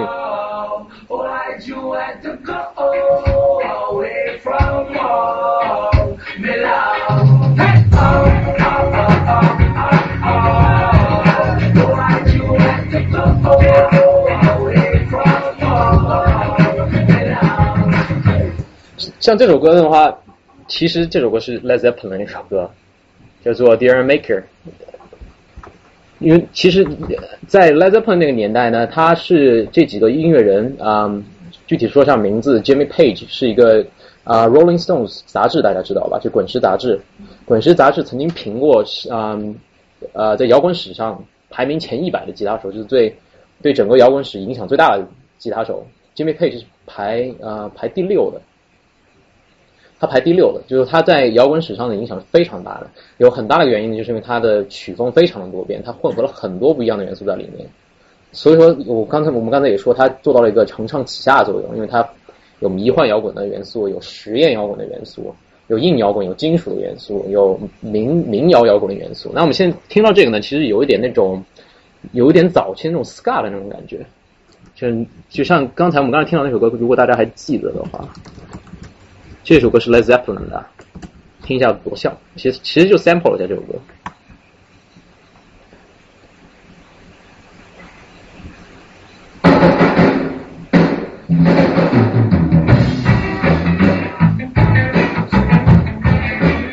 可以感觉到有一点点 reggae 的那种感觉在里面。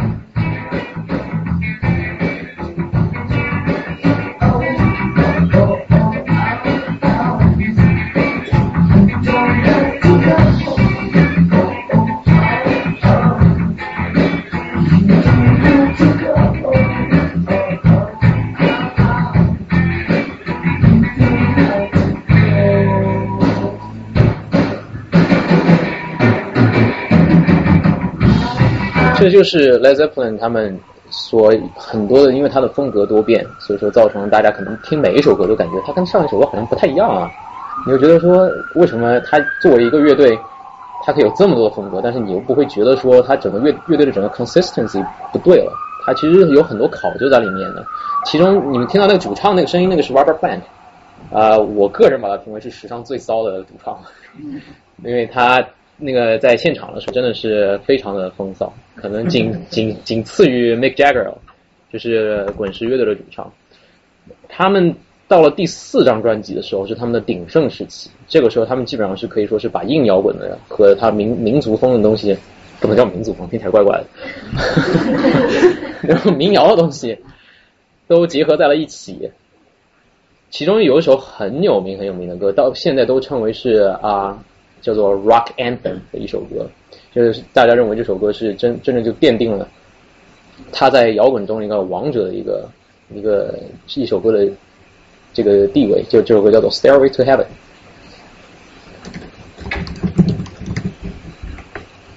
这是到他们第四张专辑，也是没有名字的，所以大家都叫 Led Zeppelin Four。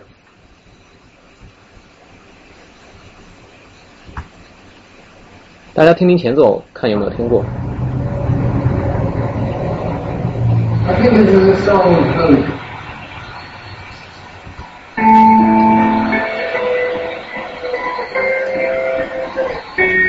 听出来，他是以民谣的那种风格开始进来的。这个拿双头琴的就是 Jimmy Page。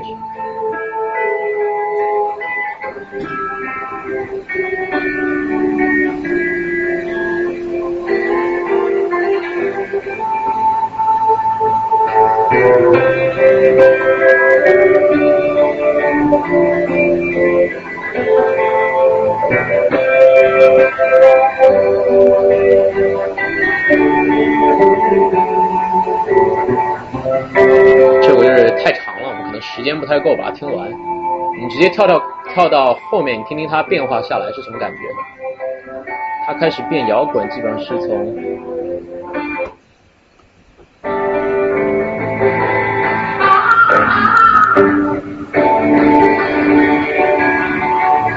可以给大家稍微说一下，我以前大学的一个室友，他就喜欢整天这样穿着衬衫，袒胸露乳学 Robert Plant 在那里。对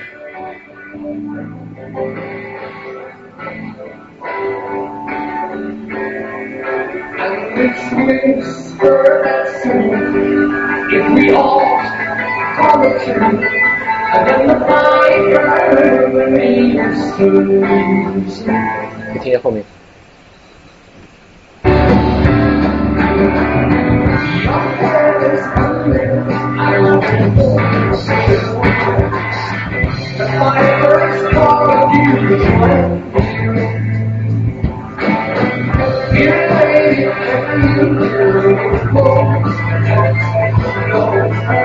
然后就是到这个时候呢，摇滚乐就是吉他 solo 在摇滚乐已经开始有个很重要的一个地位，一个一个地位了。一首歌里面如果没有 solo，你可能感觉整首歌都怪怪的。也是从差不多是从这个时期开始的。我们 Jimmy Page 也是一个非常能弹 solo 的一个人，我们可以稍微听一下这首歌的 solo。马上出现了，从这里开始就变成硬摇滚了。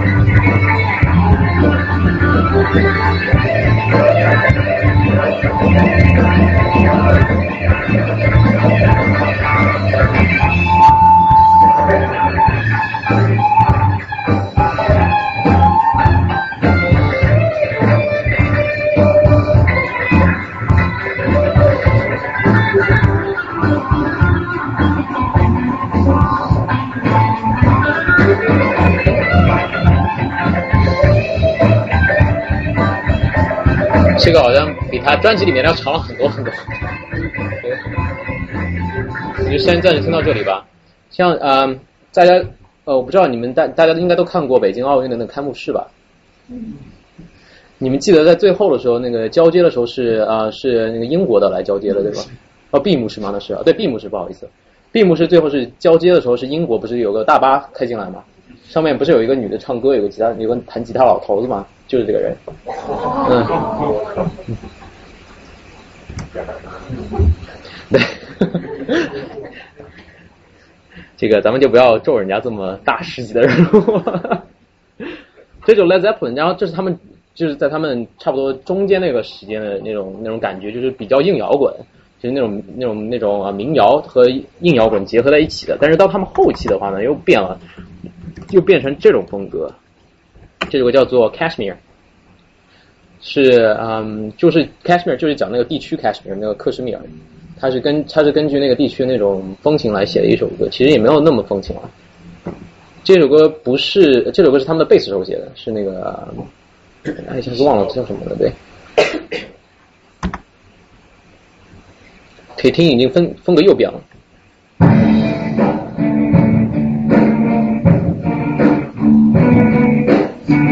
这个时候已经变得比较实验了。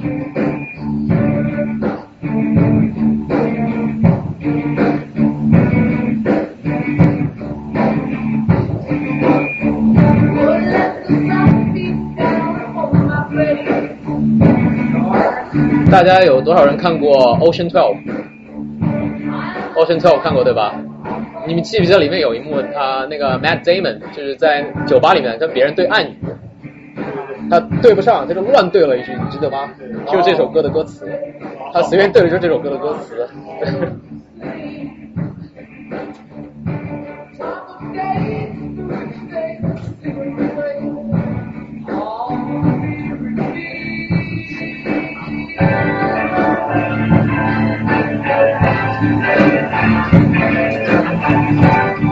这首歌在摇滚历史上也是有很很重要的地位的，因为它奠定了一个从一个实验的一个开始，表示说大家不太拘泥于说我们就啊、就玩以前的那种感觉，它跟迷幻摇滚也是有一个有一个共同的一个相似之处，就是说我们要冲出我们现在的界限，要从世界的音乐上来讲，然后从也是从节奏上面它也是变了很多的。这首歌它其实那个那个你可以前面听到当当当当当当。它第一个跟最后一个是连在一起的，像普通的狗牌就当当当当当当，但它就当当当当当当当当当，然后就这样上来了。就是说，他们从这个时候开始已经用，而且加入了很多键盘，加入很多键盘之后，就变得整个音乐就丰富色彩，丰色彩就丰富了很多。但 Led Zeppelin 之后的乐队受到它影响。在硬摇滚上面受到影响的，包括到甚至到后期的 grunge music，就是啊、叫垃圾乐，也就是啊、我不知道不知道这样翻译合不合不合适啊？grunge music 就是啊、就是涅槃乐队 Nirvana 他们那种那种曲风，他们他们呢也受到了很大这些啊、前辈的影响，比如说 Led Zeppelin，Led Zeppelin 很不幸的是他们是八零年吧解散的，原因是因为他们的鼓手啊、酒精中毒死了。他们挺迷信的，他们认为说已经死了一个团员，他们就表示说他们不能再玩下去了，因为这是一个不好的一个一个征兆啊，他们就把乐队解散了。当然后面个人还是有个人的啊、一些 show 经常去演出，所以说在北京闭幕会闭幕式的时候，你也看到了这位 Page。那时候他已经很瘦了，他有段时间非常胖。然后我们下面讲讲金属。其实我发现一个很有意思的一个一个点，就是重一点的音乐好像基本上都是从英国出发的，比如说 Led Zeppelin 也是英国的，然后甚至这个乐队，这个乐队叫做 Black Sabbath，黑色安息日，他是为什么？他是基本在摇滚史上他们是金属的创始人，金属之父，基本可以说金属这个流派就是从他们开始出现的。你们嗯、你们知不知道啊、一下子忘了那个人名字了，就是美国好像是 X Factor 吧，里面有有有个女评委啊，叫什么 osborn 啊，还是 X Factor 还是 Voice America 不记得，那个是那个就是这个乐队主唱的老婆，对，就是主唱叫做 Ozzy Osbourne，这是第一个主唱。他后来因为吸毒，然后那个屡教不改，然后被乐队开除了。啊嗯，为什么嗯 Black Sabbath 其实他们最早的那种金属还不跟现在的金属不太一样，他们金属呃个人认为不算特别不算特别 heavy metal，他们可能更偏向于 doom metal，就是那种这种叫厄运金属，因为他们节奏普遍比较慢一点，然后他们的音他们那种旋律性的话也不是像后面的后期的重金属那么强，因为后期重金属其实用了很多那种比较比较比较俗的那种那种旋律旋律走走走法，一直到后期的啊后期的鞭挞金属出现，才开始慢慢的进行进行更改。然后我们可以啊，Sabbath 我就放一首歌好了，等一下。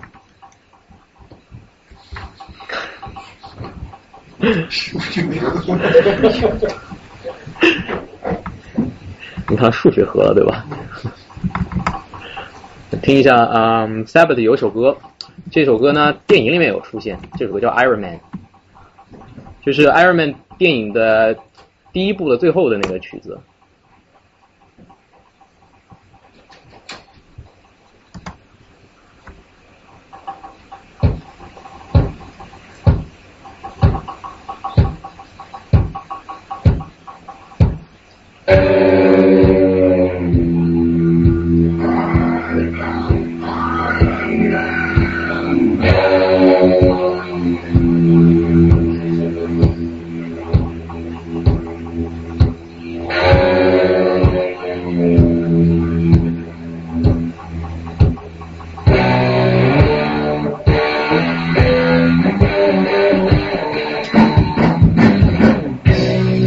大家可以明显听出来，这个音乐开始变重了。它吉他用失真开始变多了，它的鼓点也开始更重了。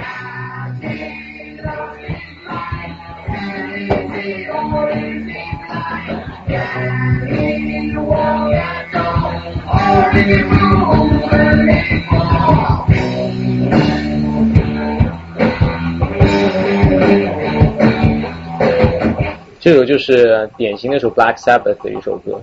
Black Sabbath 在早期的话，啊嗯，一会儿可以给大家听，可以给大家听一下重金属，重金属跟它有什么一些比较细微的区别。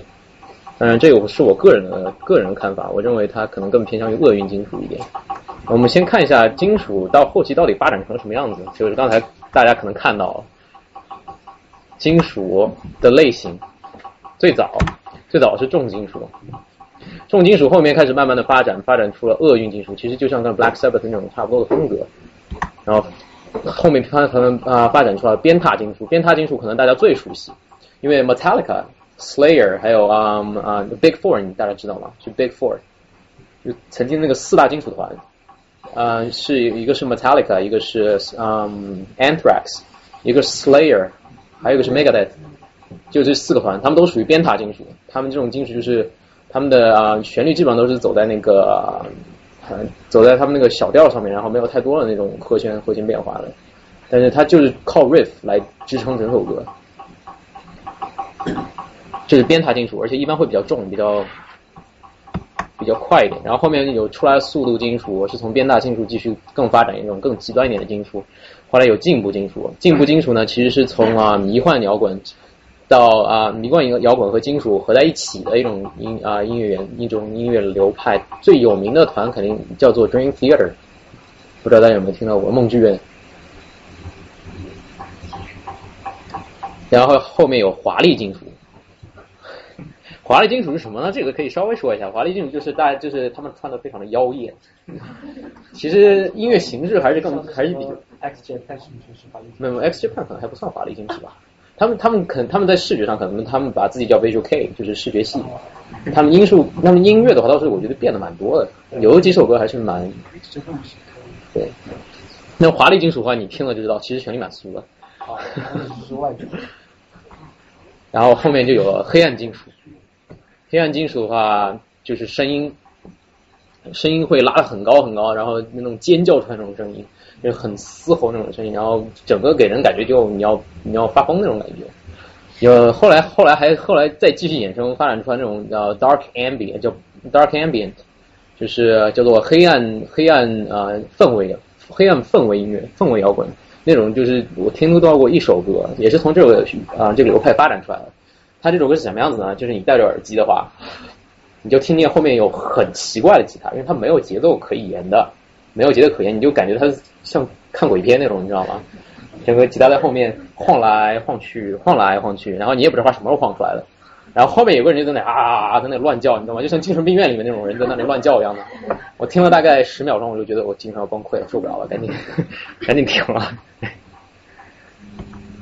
然后死亡金属，死亡金属也是一个偏现代的一个金属形式，可能它是啊最早的一个乐队叫我不知道，Death 对，最早的一个就叫 Death 就叫死亡。他们死亡金属跟黑暗金属其实基本上属于同宗。那死亡金属唱腔不太一样，死亡金属是很低沉下去的，然后把给它吼出来。呃，我这里就不吼。然后黑暗金属就是很高的吼出来，那个其实黑暗金属那个难度很高，它吼出来。死亡金属稍微容易一点点。那死亡金属后面后面当然同时发展出来有力量金属。啊，当然我们经常调笑力量金属叫做农业金属，因为叫做欧洲农金，因为它基本上都是以那种 fantasy 作为啊作为背景，它基本上都是说，我记得有个团，它整个团的歌都是从魔界那个主题出来的，对，然后就很 fantasy，但是你我觉得这种东西你不是做管弦乐，你做成金属就感觉挺挺农业的，然后有旋律金属。就 melodic metal，然后一般旋律金属和会搭上什么死啊悬死啊，大家如果我们听说过吧，悬死就是 melodic death metal，就是旋律死亡金属。哥特金属 gothic metal，这种，嗯，nightwish 是属于应该算哥特金属吧，我不太清楚，其实我不太听他们，不好意思。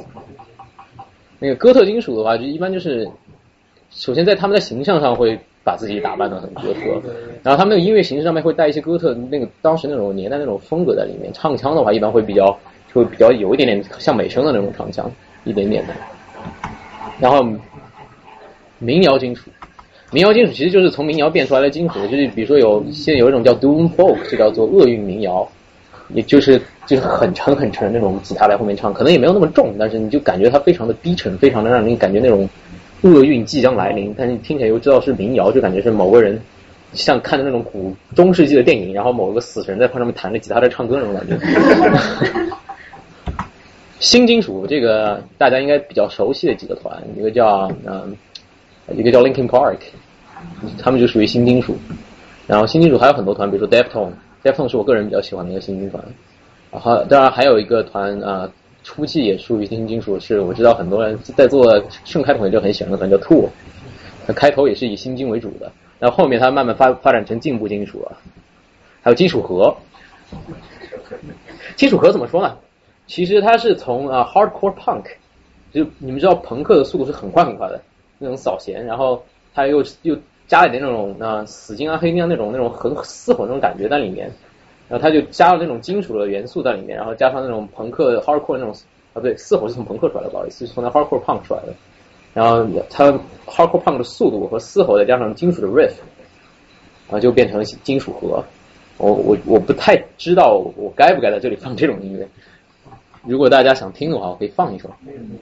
然后我再说最后一个，就是在这我这里列出来的最后一个叫数学核。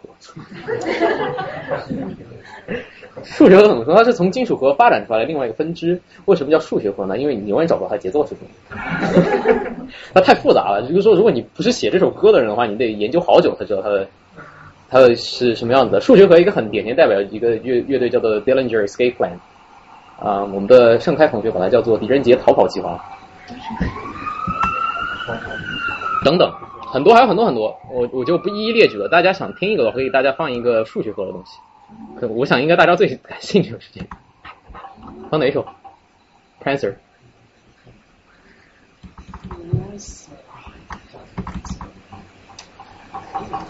有点有有一点点重，我可以把音量稍微放小一点。嗯，稍微把音音量放小一点点。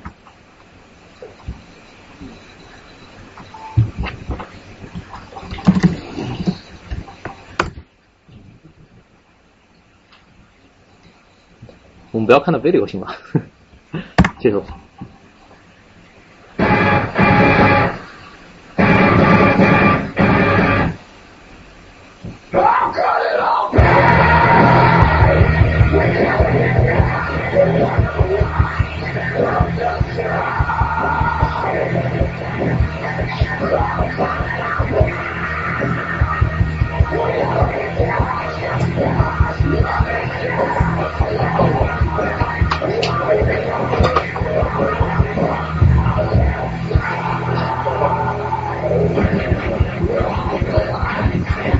这就是现代的金属核，加上了很奇怪的节奏，之后就变成了现代的数学核，应该是现在比较流行的一种音乐形式，啊，也是很极端的一种音乐形式。我们就不要再多听，多听这个，我觉得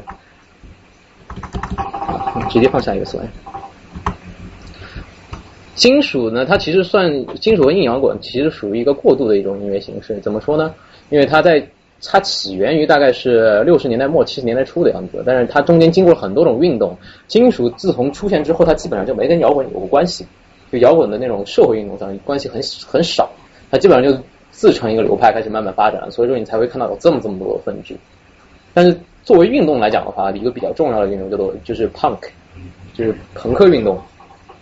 朋克运动呢，有的人说是从是从 Ramones 开始，就是 Ramones 是一个美国的一个摇朋克乐团，然后又有的人说呢，他其实是从英国的一个一个乐团叫做啊啊 Sex Pistol，叫做性手枪。但我可以给大家讲一讲这个具体是怎么来的。这个乐队叫做 New York Dolls，这些都是男的。对，就 New York Dolls，当时他有那种，他那个时候已经开始出现那种。Visual 的那种那种，就是在音乐里面加上 visual，就加上视觉的一些东西一些现象了。就说艺术已经开始有一点重合了，视觉和听觉上面。他们 New York Dolls 其实他们属于他们的那种风格更属于那种 hard rock 和 heavy metal，他们有一点点那种 proto punk 那种感觉，就是速度会很快那种扫弦。但总体来说曲风还是比较偏 hard rock。这个时候英国有一个有一个开跟呃跟 Vivian Vivian Westwood 大家知道吧？也是一个，也是一个牌子。Vivian Westwood 跟这个人叫做，他姓我，他姓 McLaren，他姓 McLaren。他们两个当时 Vivian Westwood 当时还不是特别有名，他们两个人一起开了一家服装店在在伦敦。他就是叫 Vivian Westwood and his son，是一个是一个 boutique store，就专门卖一些服装的。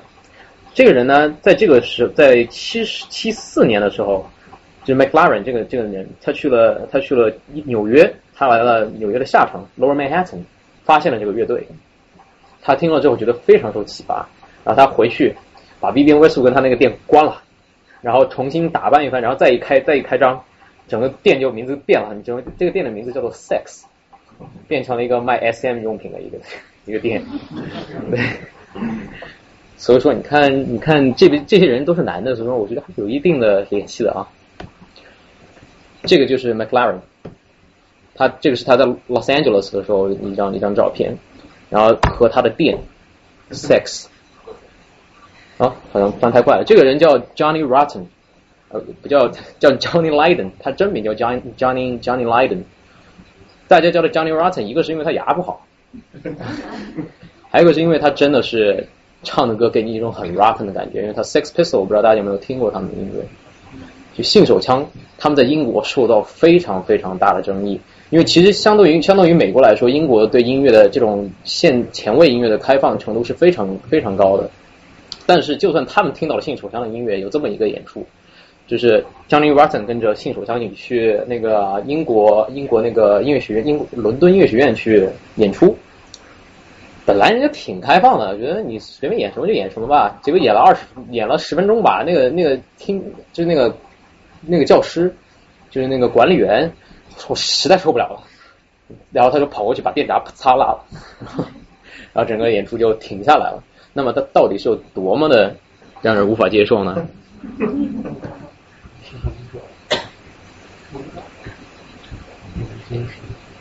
他不光光他音乐形式是因为首先张杰 n 他不会唱歌，他唱歌就是就是叫，真的就是叫。然后然后呢，就是他的歌词非常的反反政府，非常非常的反。他他这首歌，我想给大家听这首歌叫《Anarchy in the UK》，就是啊大不列颠无政府主义。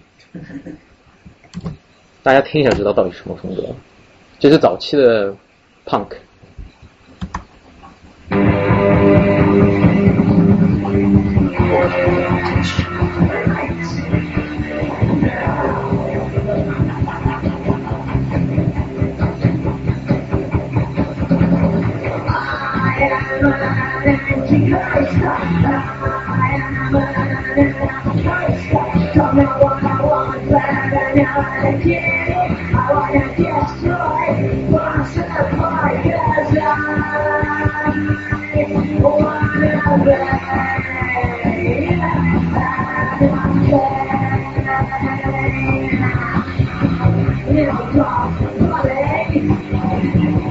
这就是他们的歌，我不知道大家对他的这种当年非常非常火。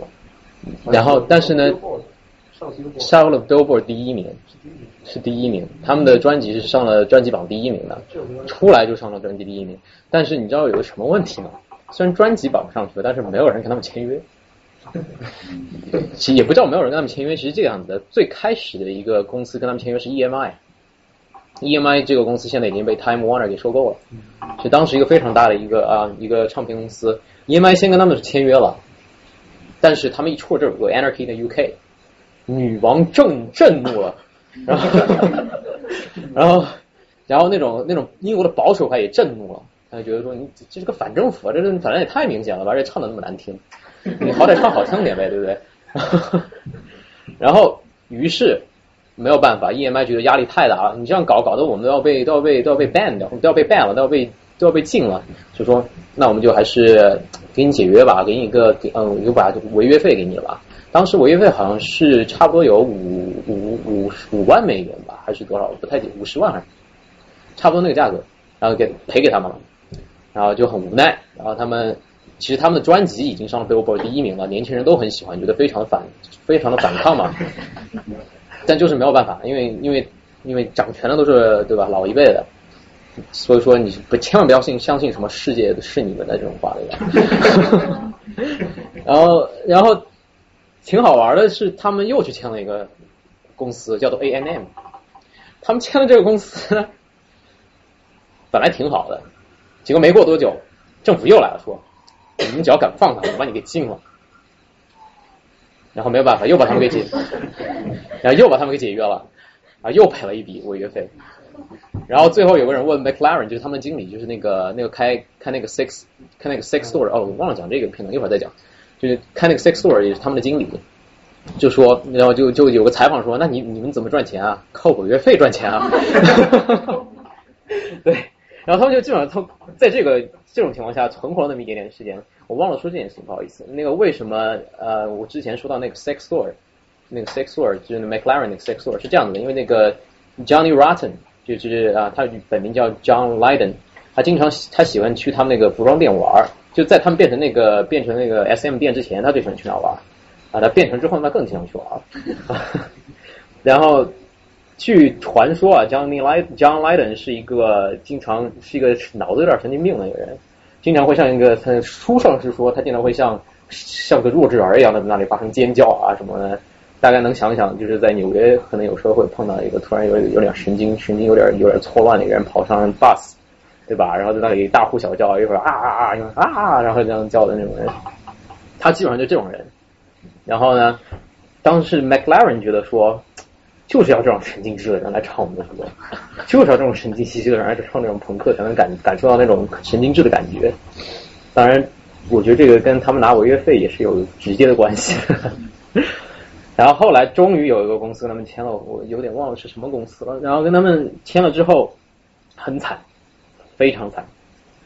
这个公司本来已经马上要 release 专辑了，但是这时候他们加了一首新歌。Anarchy in the UK，你们觉得已经很反抗了，反反叛了吧？作为一个英国乐队，应该写这种歌。他第二首歌叫做《God Save the Queen》，直接就对着女王开火了。然后这个公司就非常非常惨，最后给政府赔了不少钱，然后说我们实在供不起你们赔违约费，你们走人吧。然 后他们又拿了一笔违约费。但是到此为止呢，Johnny Rotten 就是他们主唱，觉得心灰意冷，觉得怎么也没有办法出出道，你就就在这个圈子里面转来转去，就算 Billboard 拿第一名，但是不能上 Radio 啊。然后他就退出了。这个时候，他们乐队另外一个人，另外一个人也很有名的人，在至少在 Pop Culture 里面是一个非常有名的人，就是 Sid Vicious。我不知道大家有没有听说过这个人，Sid Vicious。他是嗯，Sex Pistols Pistol 的贝斯手，他当时因为自己个人作风，因为拿着个贝斯在上面弹很，他那种，我觉得他是一个最不低调的贝斯手，就是说你每次别人黑贝斯，你直接说我是 Sid Vicious 吧。然后 Sid Vicious 他是非常高调的一个贝斯手，在乐队里面，因为长得也比较帅气嘛，其实在当时是很受英国那些小姑娘喜欢的。然后他他跟他的那个女朋友叫 Nancy。呃，他们他们是就就一直在一起，但是我 Sid Vicious 是一个很很厉害的瘾君子，是吸食海洛因啊什么的，是成瘾的。但是据说啊，据说 Sid Vicious 其实是贝斯弹的非常烂的，但是朋克嘛，你不需要技术好。哦，开玩笑，开玩笑，开玩笑，我不会啊，没有是这样子的，是说据说他录音的时候不是他录的，录音的时候他们是另外找了一个人来录的。他只是现场，因为他现场表现力很强，所以才把它放上去。你现场因为音效不好的话，其实你听不太清楚贝斯的声音，再加上他们那么那么燥的那种声音，谁听得清楚啊？所以 Sid Vicious 就作为一个作为一个更像于一种 culture icon，一个文化的一种一个对吉祥物的一个上面。但是 Six Pistols 还有一个最大的原因解散的原因，就是因为 Sid Vicious 死了。他是怎么死的？Sid Vicious 在啊在死之前，他其实被关进监狱去了一年，因为他被控谋杀他女友。虽然说我们一直没有没有没有证明就是他杀的，但是 Nancy 死了之后呢，就是他女朋友 Nancy 死了之后，他是被关进去了一年的。出来之后没多久，他就他就吸食海洛因过过多，然后就就死了。然后然后再加上 Johnny Rotten 也是一个，也觉得心灰意冷，然后整个 Sex Pistol 的故事就到这里结束了。但他们这种影响已经已经很。在美国也已经传了很多了，大家都知道 Sex Pistols，因为在美国，尤其在纽约，纽约是朋纽美国朋克的起源地。当时有很多个很有名的美国的朋克运动，主要是以这几个人，这两这几个人，一个叫 Ramones，我另外一个女的，我不知道大家认不认识，叫 Patti Smith，也是一个非常啊非常非常有名的一个在啊朋克先锋运动里面做出很大贡献的一个一个。一个女女音乐人，Ramones 有首歌，大家肯定听过。我要不然一会儿我讲完这个就。行。OK。我把朋克讲完吧，那就不不讲后面的新潮。这有个叫 Blitzkrieg Pop，大家一听就知道什么歌了。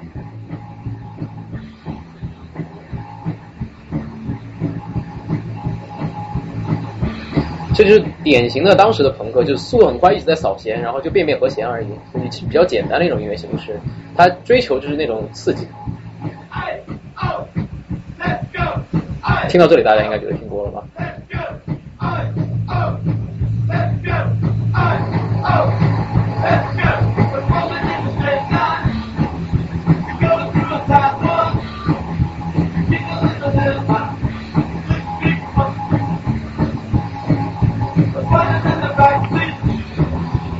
这就是一个典型的当时美国的那种朋克。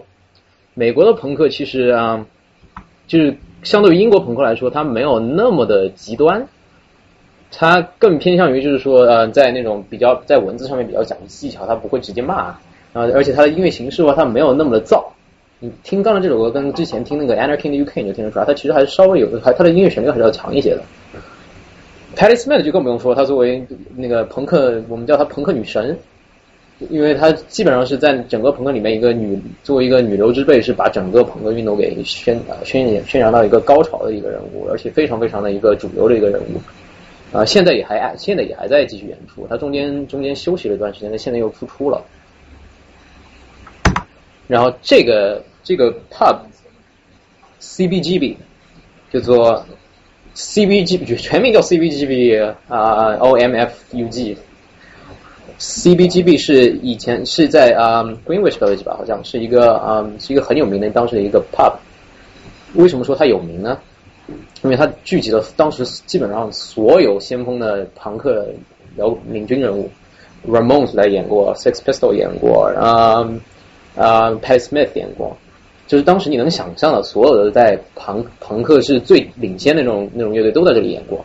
CGB CBGB 这个全名呢叫做啊 Country Bluegrass and Blues，下面的 OMFUG 是 and other music for Um uplifting gourmetizer，就说就说促进食欲的音乐，这个意思。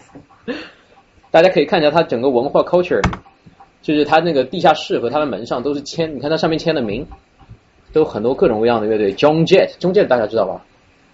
就是唱就是刘德华翻唱过他，就是叫什么嗯当呃 I hate myself for I hate myself for loving you，这首歌是啊刘德华那个叫什么？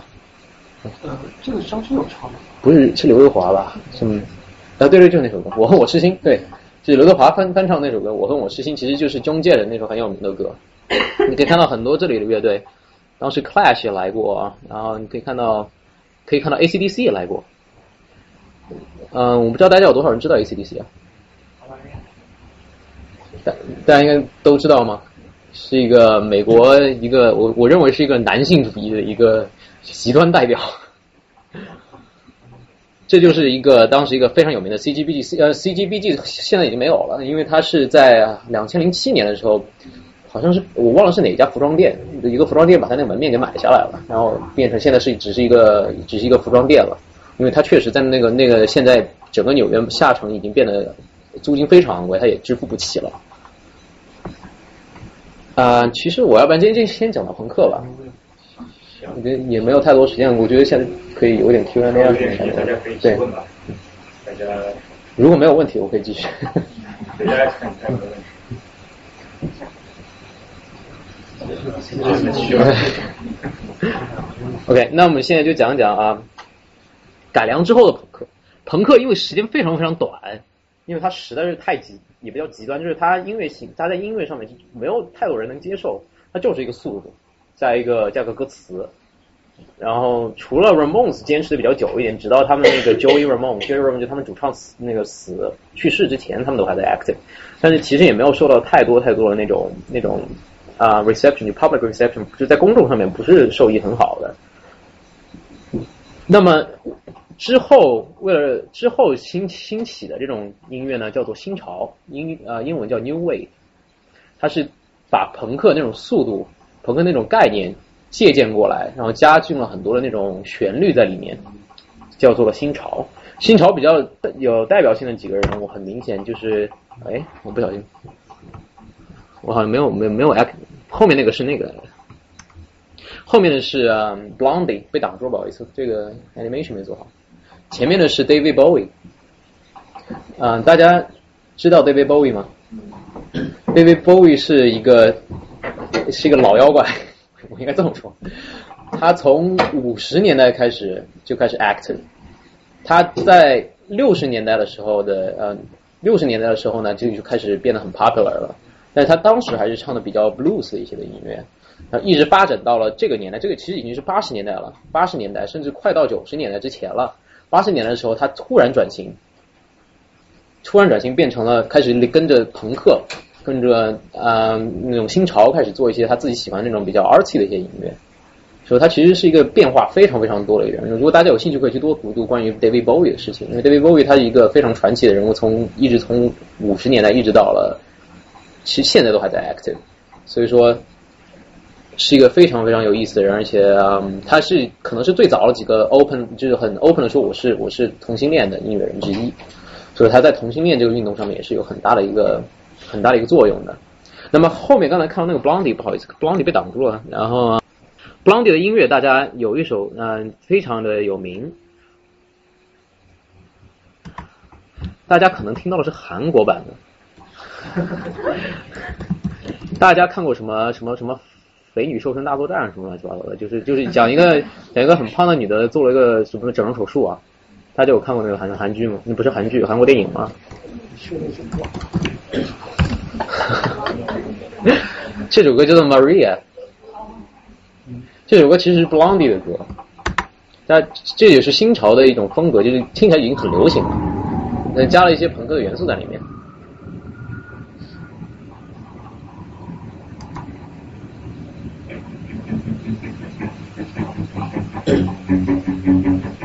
Debbie Harry 是当时公认的摇滚第一大美女，非常非常漂亮，年轻的时候。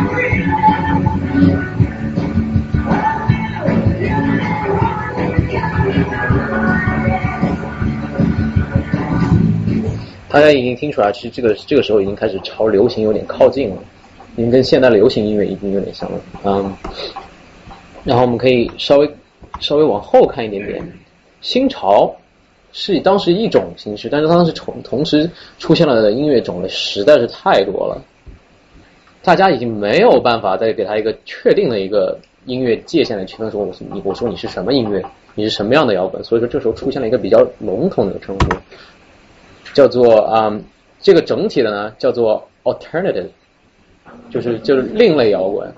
啊，其中呢包括了呃另类摇滚，哦，我好像没讲啊，这里还不是另类摇滚，不过这里有时候也是一个音乐形式是噪音，太入戏了。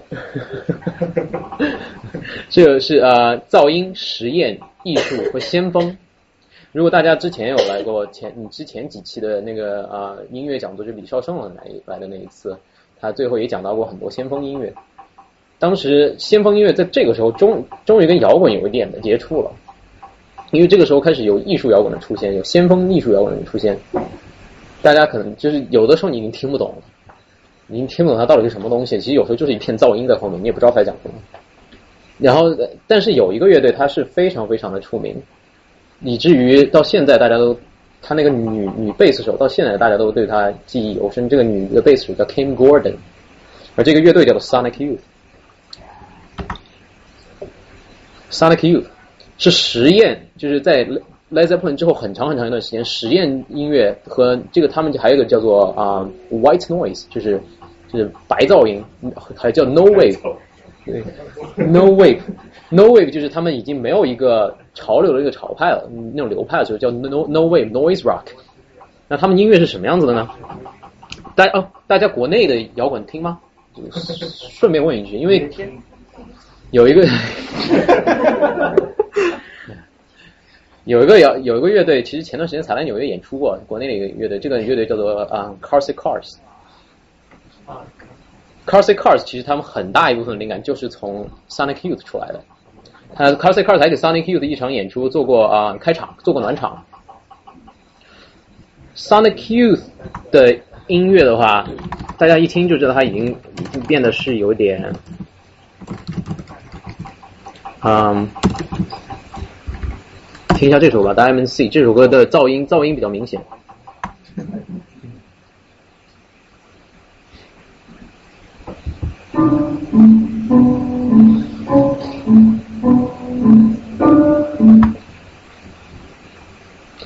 这首歌八分钟可能就三分钟是比较有旋律的吧。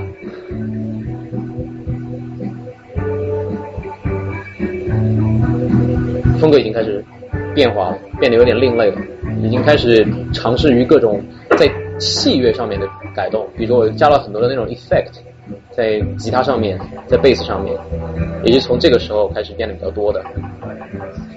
之前都还比较传统，就算配器不一样，但它基本上是用的原音。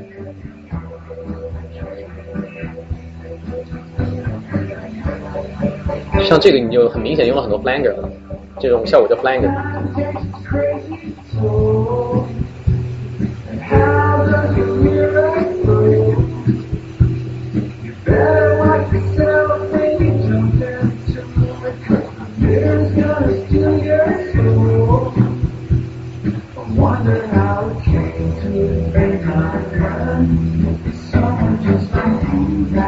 这里大家听起来挺正常的，对吧？就是一首歌而已。我会我会跳一跳的，那稍微等一下。这是它的主旋律，到这里，后面就变成这种感觉了。啊不，不是这里。啊对，你可以听到这个时候吉他吉他后面有很多 white noise 了，已经开始有很多 noise 在上面的那种噪音了。很多的 har 呃 harmonics 就是那种泛音在里面也存在着。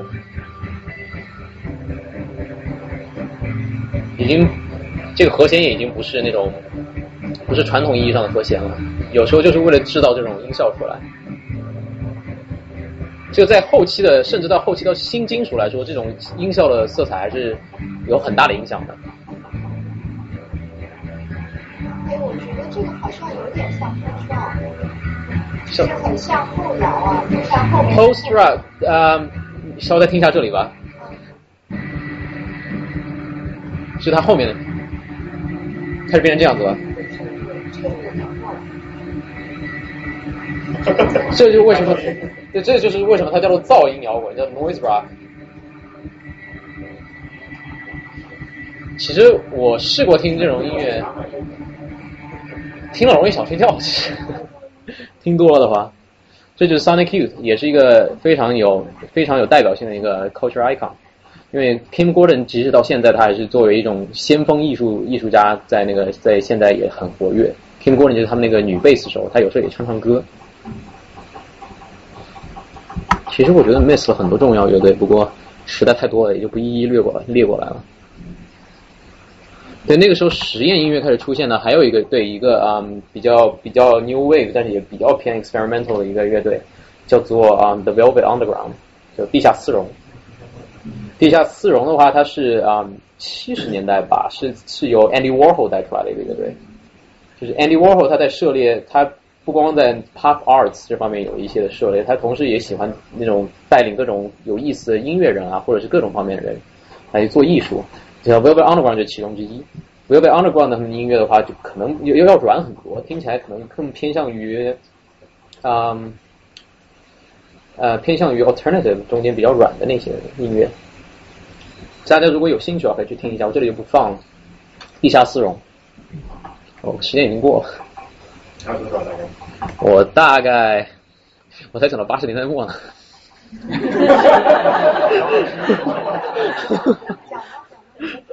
那个，要不有事要走的话，可以先走，因为我们教室知道走的还挺晚的。你愿意听，愿意留下来听。有事要走，有事，因为已经到五点了。有事能走，如果先走没关系。大家有事对，嗯，那我后面稍微想快一点点吧。行那么八十年代末还有很多无法辨别流派的音乐呢，我们就把它统一归类为另类摇滚。其实我后面很多 PowerPoint 没来得及做，因为实在是太多了这东西。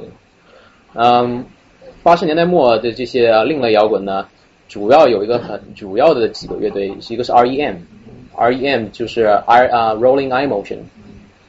然后另外还有一个乐队，大家我是个人非常非常推崇的一个乐队，叫做 The Pixies，是小妖精乐队。小妖精乐队就是他们。The The Pixies 呢？你觉得其实他们，我看他们现场现场演出其实挺萌的。我觉得我想用这个词，因为他们真的挺萌的感觉。但他们其实，在音乐形式上面，他们用了很多那种很前卫的东西。他们最后面的 Nirvana，Nirvana 大家知道吧？就是涅槃乐队他们的第二张专辑，就是他们最出名的那张专辑啊，Nevermind 是有很大的影响的。Pixies 的著名作品，大家呃有没有有没有看过《Five Hundred Days of Summer》？中间你记不记得里面那个 Joseph 唱了一首歌，就是 Here Comes Your Man Man，Here Comes Your，就是唱卡拉 OK 的时候唱的那首歌。在在那个酒吧里。对那首歌，对那首歌就是 Pixies 的一首比较流行的一首歌，叫 Here Comes Your Man。但他们大部分音乐其实蛮多嘶吼的，然后比较比较歇斯底里那种嘶吼。但是还有一首歌，这是哪儿？OK，这首歌我相信更多的人听过。看过 Fight Club 吧？Fight Club Fight Club 的结尾曲。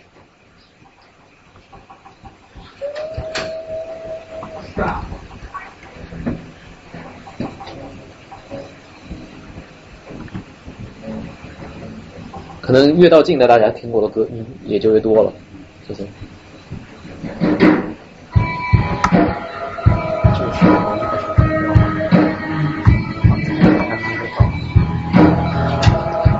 其实房子在塌下来的时候放了一首歌。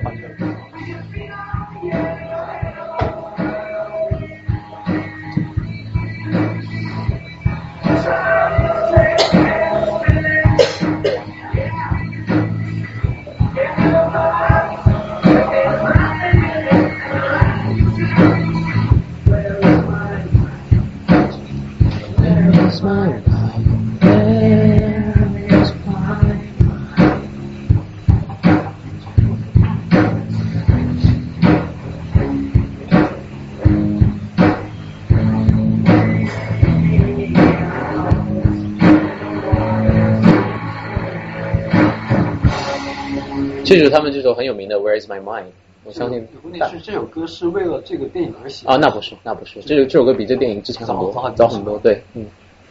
然后，然后其实其实他们嗯，这个乐队中间断了很长一段时间，他们呃大概我具具体哪一年不太清楚，是九十年代末的样子，他们断了一段时间，然后也就是一一年还是一啊一一年一一年的时候复出的，嗯，当时他们那个女贝斯手。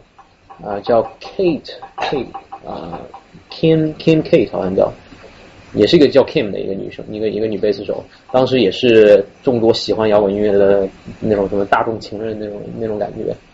嗯，他们现在的话，当然主唱已经变得非常的非常的 big 了，变成非常的胖了。但是他们现场啊就很值得一去看的。他们前段时间也不是前段时间，就是两年前吧，两年前在啊复出之后，在啊 Boston。Boston Pal Paradise 的那个 hall 里面演了一场。如果大家喜欢另类摇滚的话，我觉得他们是不可错过的。当然，另类摇滚还有另外一个的，就是大家现在看到这个，这个叫做 James Addiction。James Addiction 其实它主要灵魂人物是那个啊 Perry Farrell。Perry Farrell 是一个非常奇葩的人。他是一个基本上在啊潮流上面，他不光光是在音乐上面有很多很奇怪的想法，他在音乐里面加了很多 African drums 啊，虽然说早期就有，但他加了很多很多。你们大家听没听过？在地铁里面经常有一个有有一些有有的艺人拿着一个像像一个铁盆一样的东西，然后里面像乌龟壳一样的有很多一片一片的，然后打一下就咚咚咚的那种声音。所以敲的东西，我具体学名我不太清楚，但是那个 James Addiction 就很喜欢用那种音那那种那种器乐在他们音乐里面。然后 James Addiction 他们其实已经算是 alternative 里面比较偏比较偏 progressive 的了，就是会带一点进步的那种那种音色在里面，进步的那种那种 idea 在里面。其实它后面还是还是影还是影响了不少人。其实一个比较举个例子吧，大家可能不相信的，其实它影响到了一个影响到了 Nine Inch Nails。Nine Inch Nails 就是九寸钉，九寸钉的那个啊 Trent Reznor 其实是也是一个从听 punk punk。和听那种啊，他们这种 alternative 出呃来，然后长大的嘛，也不叫长大，就是受他们影响非常非常大。所以说，其实很多很多他的音乐有很很重的这种这种影响的，就在 industrial 和 electronic electronic 之外的话，还有很多这种 punk music 的影响。James Addiction 那个啊，主唱 Perry Farrell 他也是一个也是个时尚人物，他因因为他很喜欢把自己什么身上穿羽毛啊什么的。很，他每次出场都让我想到那个什么 Jean Paul Gaultier 那种感觉，就是穿着比较奇葩一点。我现在就讲快一点，稍就是歌就不太多，不不再多听了。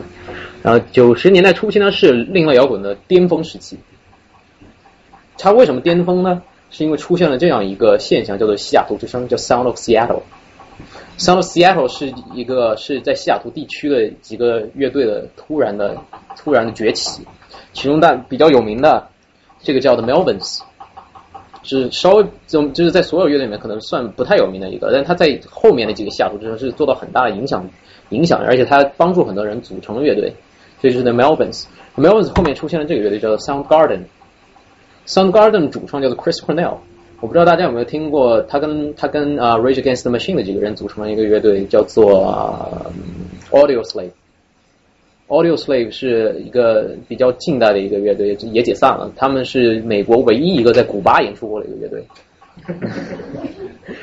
然后他们的主唱就是这个人，就是 Chris Cornell，声线非常非常的好，是我是我的是我的偶像，在这唱歌上面。Chris Cornell，然后还有一个这个叫做啊 Pearl Jam，Pearl Jam 叫珍珠珍珠珍珠果酱。Pearl Jam 的话也是他们根据这几个乐队我们统称。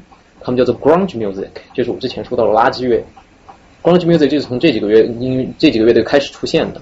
他们都是因为他们都是从那个 Washington State 那边一起出现的，所以说他们当时也叫做 Seattle，呃 Seattle Sound，西雅图之声。那么还有一个乐队就叫做啊啊，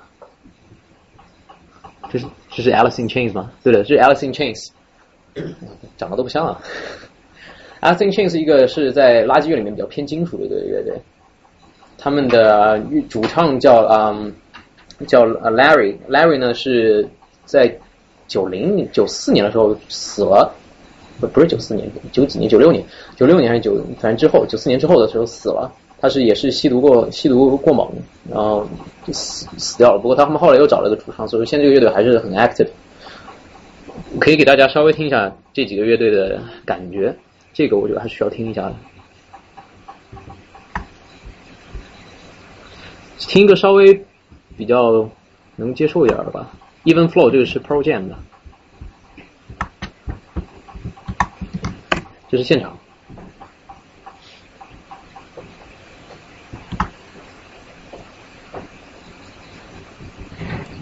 其实垃圾乐也是蛮靠蛮注重他们的和弦走势，然后和他们的那有一些 riff 的，听听就知道了。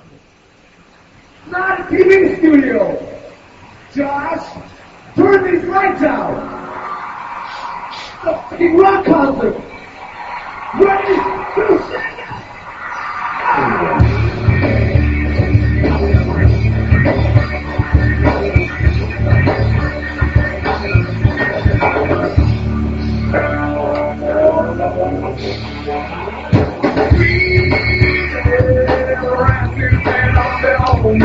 主唱 Eddie Vedder 也是被滚石评为 啊，全世界摇滚唱将里面排前十的，就这个人，Eddie Vedder。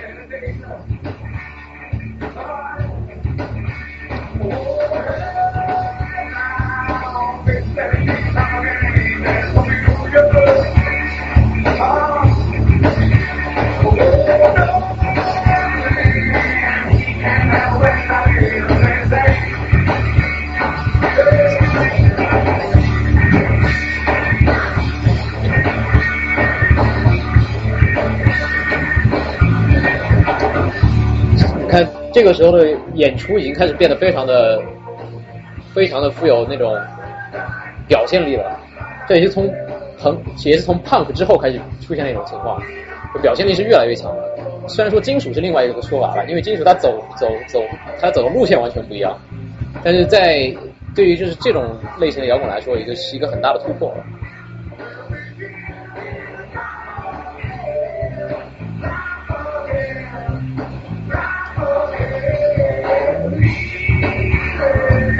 大家对这首歌感兴趣，可以。其实我蛮喜欢 Pearl Jam 的，因为他们的他们的那种，就是对于一个早期，如果你不是特别喜欢，就不是特别喜欢听特别重的东西的话，我觉得这是一个不不错的一个入门的一个听的一个一个乐队 Pearl Jam。他们相对会就是恰恰到好处，不会特别重，不会特别轻。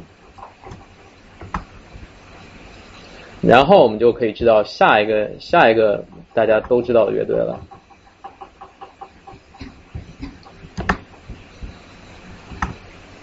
大家应该都知道这个乐队吧？Nirvana。Kurt Cobain 可以说是一个很传奇的人物。他其实他小时候呢，他就是呃一个比较叛逆的一个人物。他因为他其实家庭环境不是特别好，然后他也经常经常会他那个什么在教会里面，他也不是那种他就经常是一会儿信神啊，一会儿又不信神。他是一个比较性格上比较有点偏执的一个一个小孩。他我记得他嗯在他自传不是自传，就是一个传记里面说，他小时候经常就会帮那种。学校里面那种同性恋的小小伙伴那种小伙伴，的去申申辩，就是因为当时还是会有很很严重的歧视嘛。比如说我跟一个同性恋的一个男孩子一起玩，人家就觉得你怪怪的。然后 Kirkobe 属于那种 I don't give a fuck 这种，反正 他是从小就是一个比较前卫的一个人。呃，Kurt Cobain 他后来组乐队，他也是一个非常非常极端的那种砸吉他，他是。经常干的一种事，他经常干这种事情。Kurt Cobain 早期的音乐啊受到的影响呢，主要是一个叫做啊叫做 Black Flag 的乐队。Black Flag 是是啊 Hardcore Punk 的一个一个鼻祖乐队，是好像是是英国的吧？就他们是非他们是旋律很很快很快，然后整个旋律的话也是偏小调，然后比较像金属那种旋旋律，虽然没有 riff，但是它整个它它不会像 Ramon 那种，你感觉很欢快。那也不会像，也不会像 Six Pistol 那种，你感觉就是就是有一个有个什么 C 调、G 调这种 C G F 这种很很明显这种走势这种调子，他不会的，一般就是走那种小调，然后小二啊什么的这种一一路走过来。所以 Kurt Cobain 最早期的音乐是受到他们很大的影响，再加上很多的来自 Melbourne，之前我讲到了一个一个比较重一点的一个乐队的影响。Kurt Cobain 第一张专辑 Bleach 发出来的时候，其实没有受到太大的反响，因为那个时候其实。其实那美国对 alternative 就是另类音乐还不是特别的感冒，就听的人还不是特别多。但是 Kurt Cobain 第二张专辑一出来就改变了整个现象。他第二张专专辑叫做啊叫做 Nevermind，大家应该看过那张封面吧？就是一个小孩儿对在水里面，然后我这里没有放那张图片，嗯，一个小孩在水里面，但他第一首歌，他第一首歌叫 Smells Like Teen Spirit。Smells like Teen Spirit 说他这首歌是基本上出来了，很快就就打榜，就打上了，就打上了第 Billboard 第一名，把当时蝉联了很长时间的 Michael Jackson 的歌给挤下来了，是这很不容易的一件事情，就是 Michael Jackson 你想当时多火啊，但是他就是硬生生的通用 Smells like Teen Spirit 把它给挤下来了，这也是导致了人越来越多的人开始听 Alternative 听 Grunge 垃那种垃圾乐。这种这种风格的音乐开始就是这样开始的啊，Smells like Teen Spirit 大家听过吧？Smells like Teen Spirit 说起来一个好笑的事，就是我在国内不是经常乱翻译嘛？Smells like Teen Spirit 我看看到有有一个地方翻译叫做闻起来像听雪碧。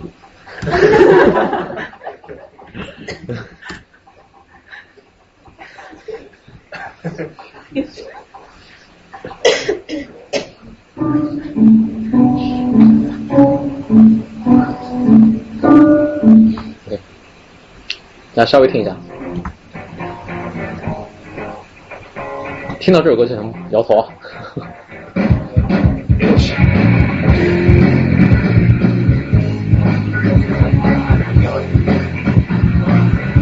哦，鼓手，鼓手 Dave Grohl 大家知道吗？大家知不知道有一个乐队叫 Foo Fighter？也是一个现在很有名的，他们那个主唱就是 Dave Grohl，就是以前啊，就是以前 Nirvana 的鼓手。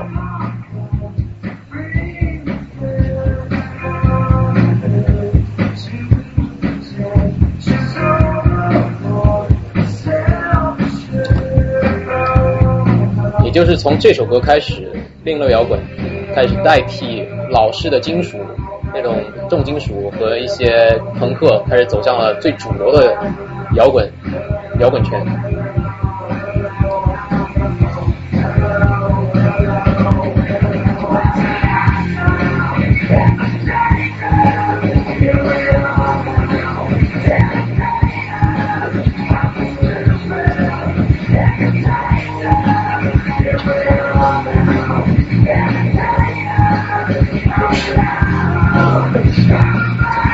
这首歌就是很很有很带激情的，我觉得大家在现场听都是会。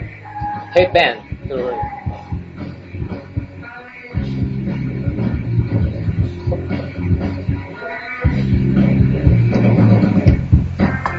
好，其实嗯，Kurt Cobain 他的啊、他的出现基本上就是改变了当时的摇滚圈，刚才我也说过了。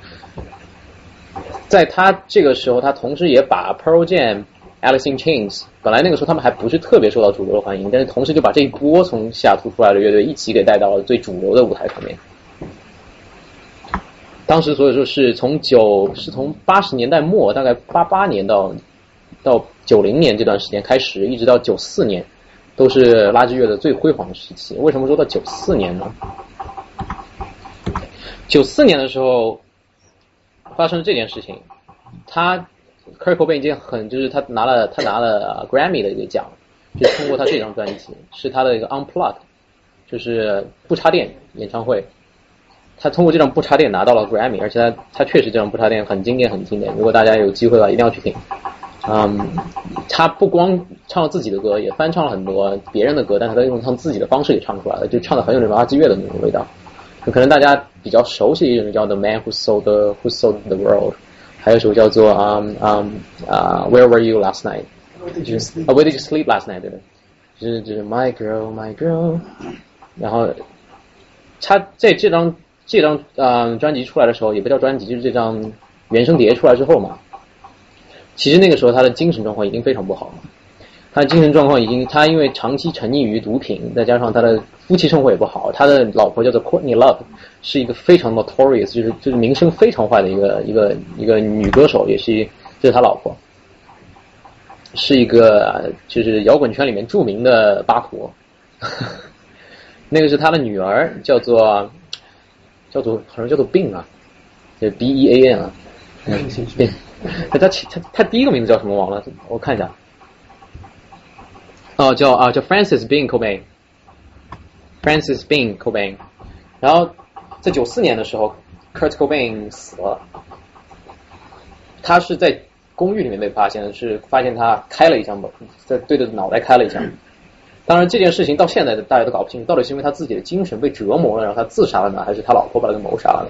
因为你知道这种阴谋论嘛，大家都都很愿意，都不愿意去相信 Kurt Cobain 这样死了，很多人都都怪在那个 in Love 身上，觉得就算不是他杀了，他肯定也对他的对他的精神造成了很大的压力。所以 Kurt Cobain 死了，这是九四年。那九四年同时发生了很多其他的事情。九四年还有一件事，其他几件事就是 Pearl Jam 这个珍珠果酱，他们本来要出新专辑的，他们那张新专辑流产流产了，就没有出出来。然后 Alice in Chains 的话，Alice in Chains 他们本来是要 tour 的，但是这个时候他们那个他们那个主唱 Lenny，他们那个嗯，他因为因为毒瘾的关系，导致他没有办法参加巡演。然后整个 Held in Chains 巡演也被取消了，所以九四年的时候，一下子整个垃圾乐就完全的一下子跌到谷底，尤其是跟着那个 Kurt Cobain 的那个死亡嘛，一下子就感觉不行了，整个音乐就完全的下去了。那么这个时候，在九十年代，九十年代这是九十年代中期，九十年代中期到之后呢，音乐又是另外一种状况了。我这里没有没有写，我估计也时间我不想拖太久了，我就稍微说一说一点点。九十年代中后期的话，基本上是以 British Pop，然后也然后 Post British Pop 和 Post Post Ground 就是这几个音乐元素给给垄断的。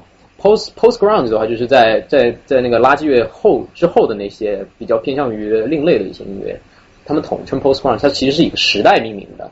因为垃圾乐在他们认为九四年垃圾乐就结束了，之后的另类音乐的话，他们就叫做 Post Grunge，比较典型的乐队，这种刚才说的 Dave Grohl，以前 Nirvana 的鼓手组成的乐队 Foo Fighter，嗯，还有就是啊 Post Grunge，Post Grunge 的，就比如说有些带一点点 Christian 味道的那种 Creed 也是 Post Grunge。这个这个中间呢，British pub 呢就代表，比如说 Coldplay，大家这个时候大家都耳熟能详了。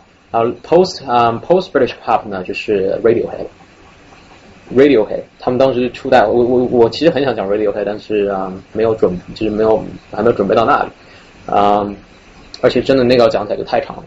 但 Radiohead 其实你听到到 Kurt Cobain 这个年代的时候，吉他 solo 已经开始没落了。吉他 solo 在这种主流音乐里面，它其实只是一个很辅助、很辅助的一个作用。像 Kurt Cobain 的所有歌里面，他其实吉他 solo 最多最多就是跟他的主旋律走一遍，你跟他唱了什么走一遍，就在中间插一下。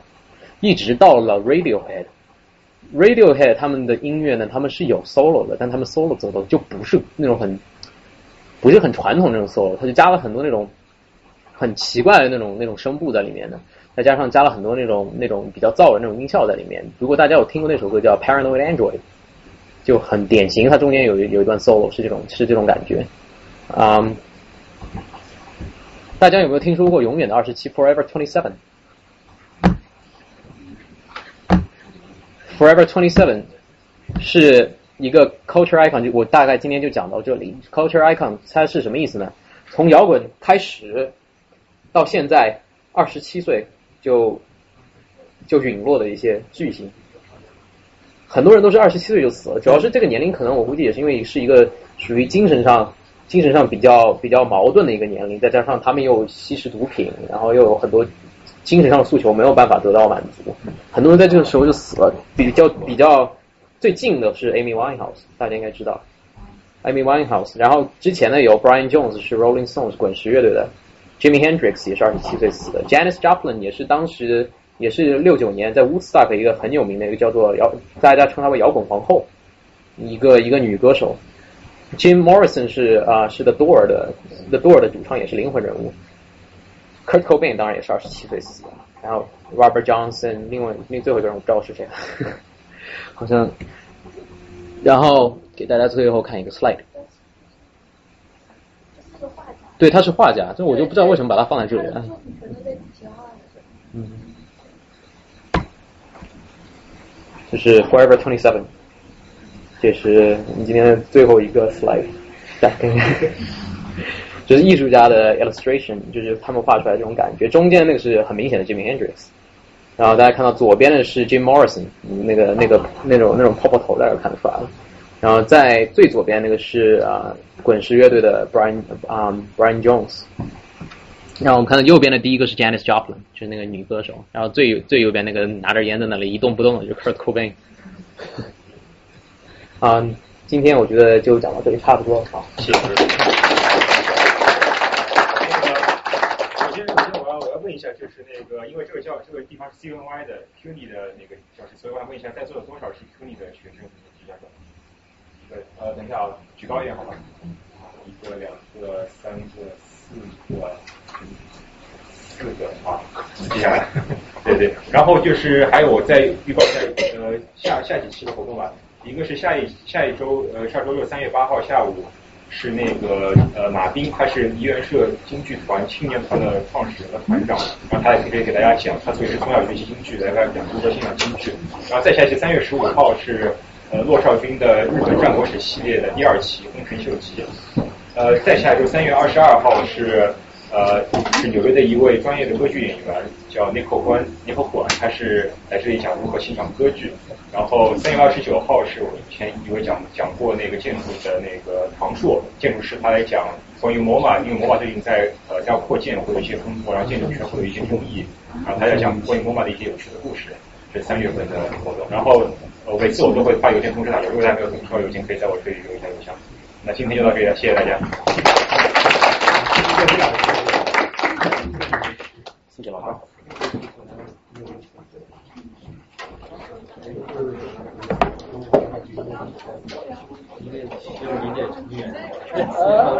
是，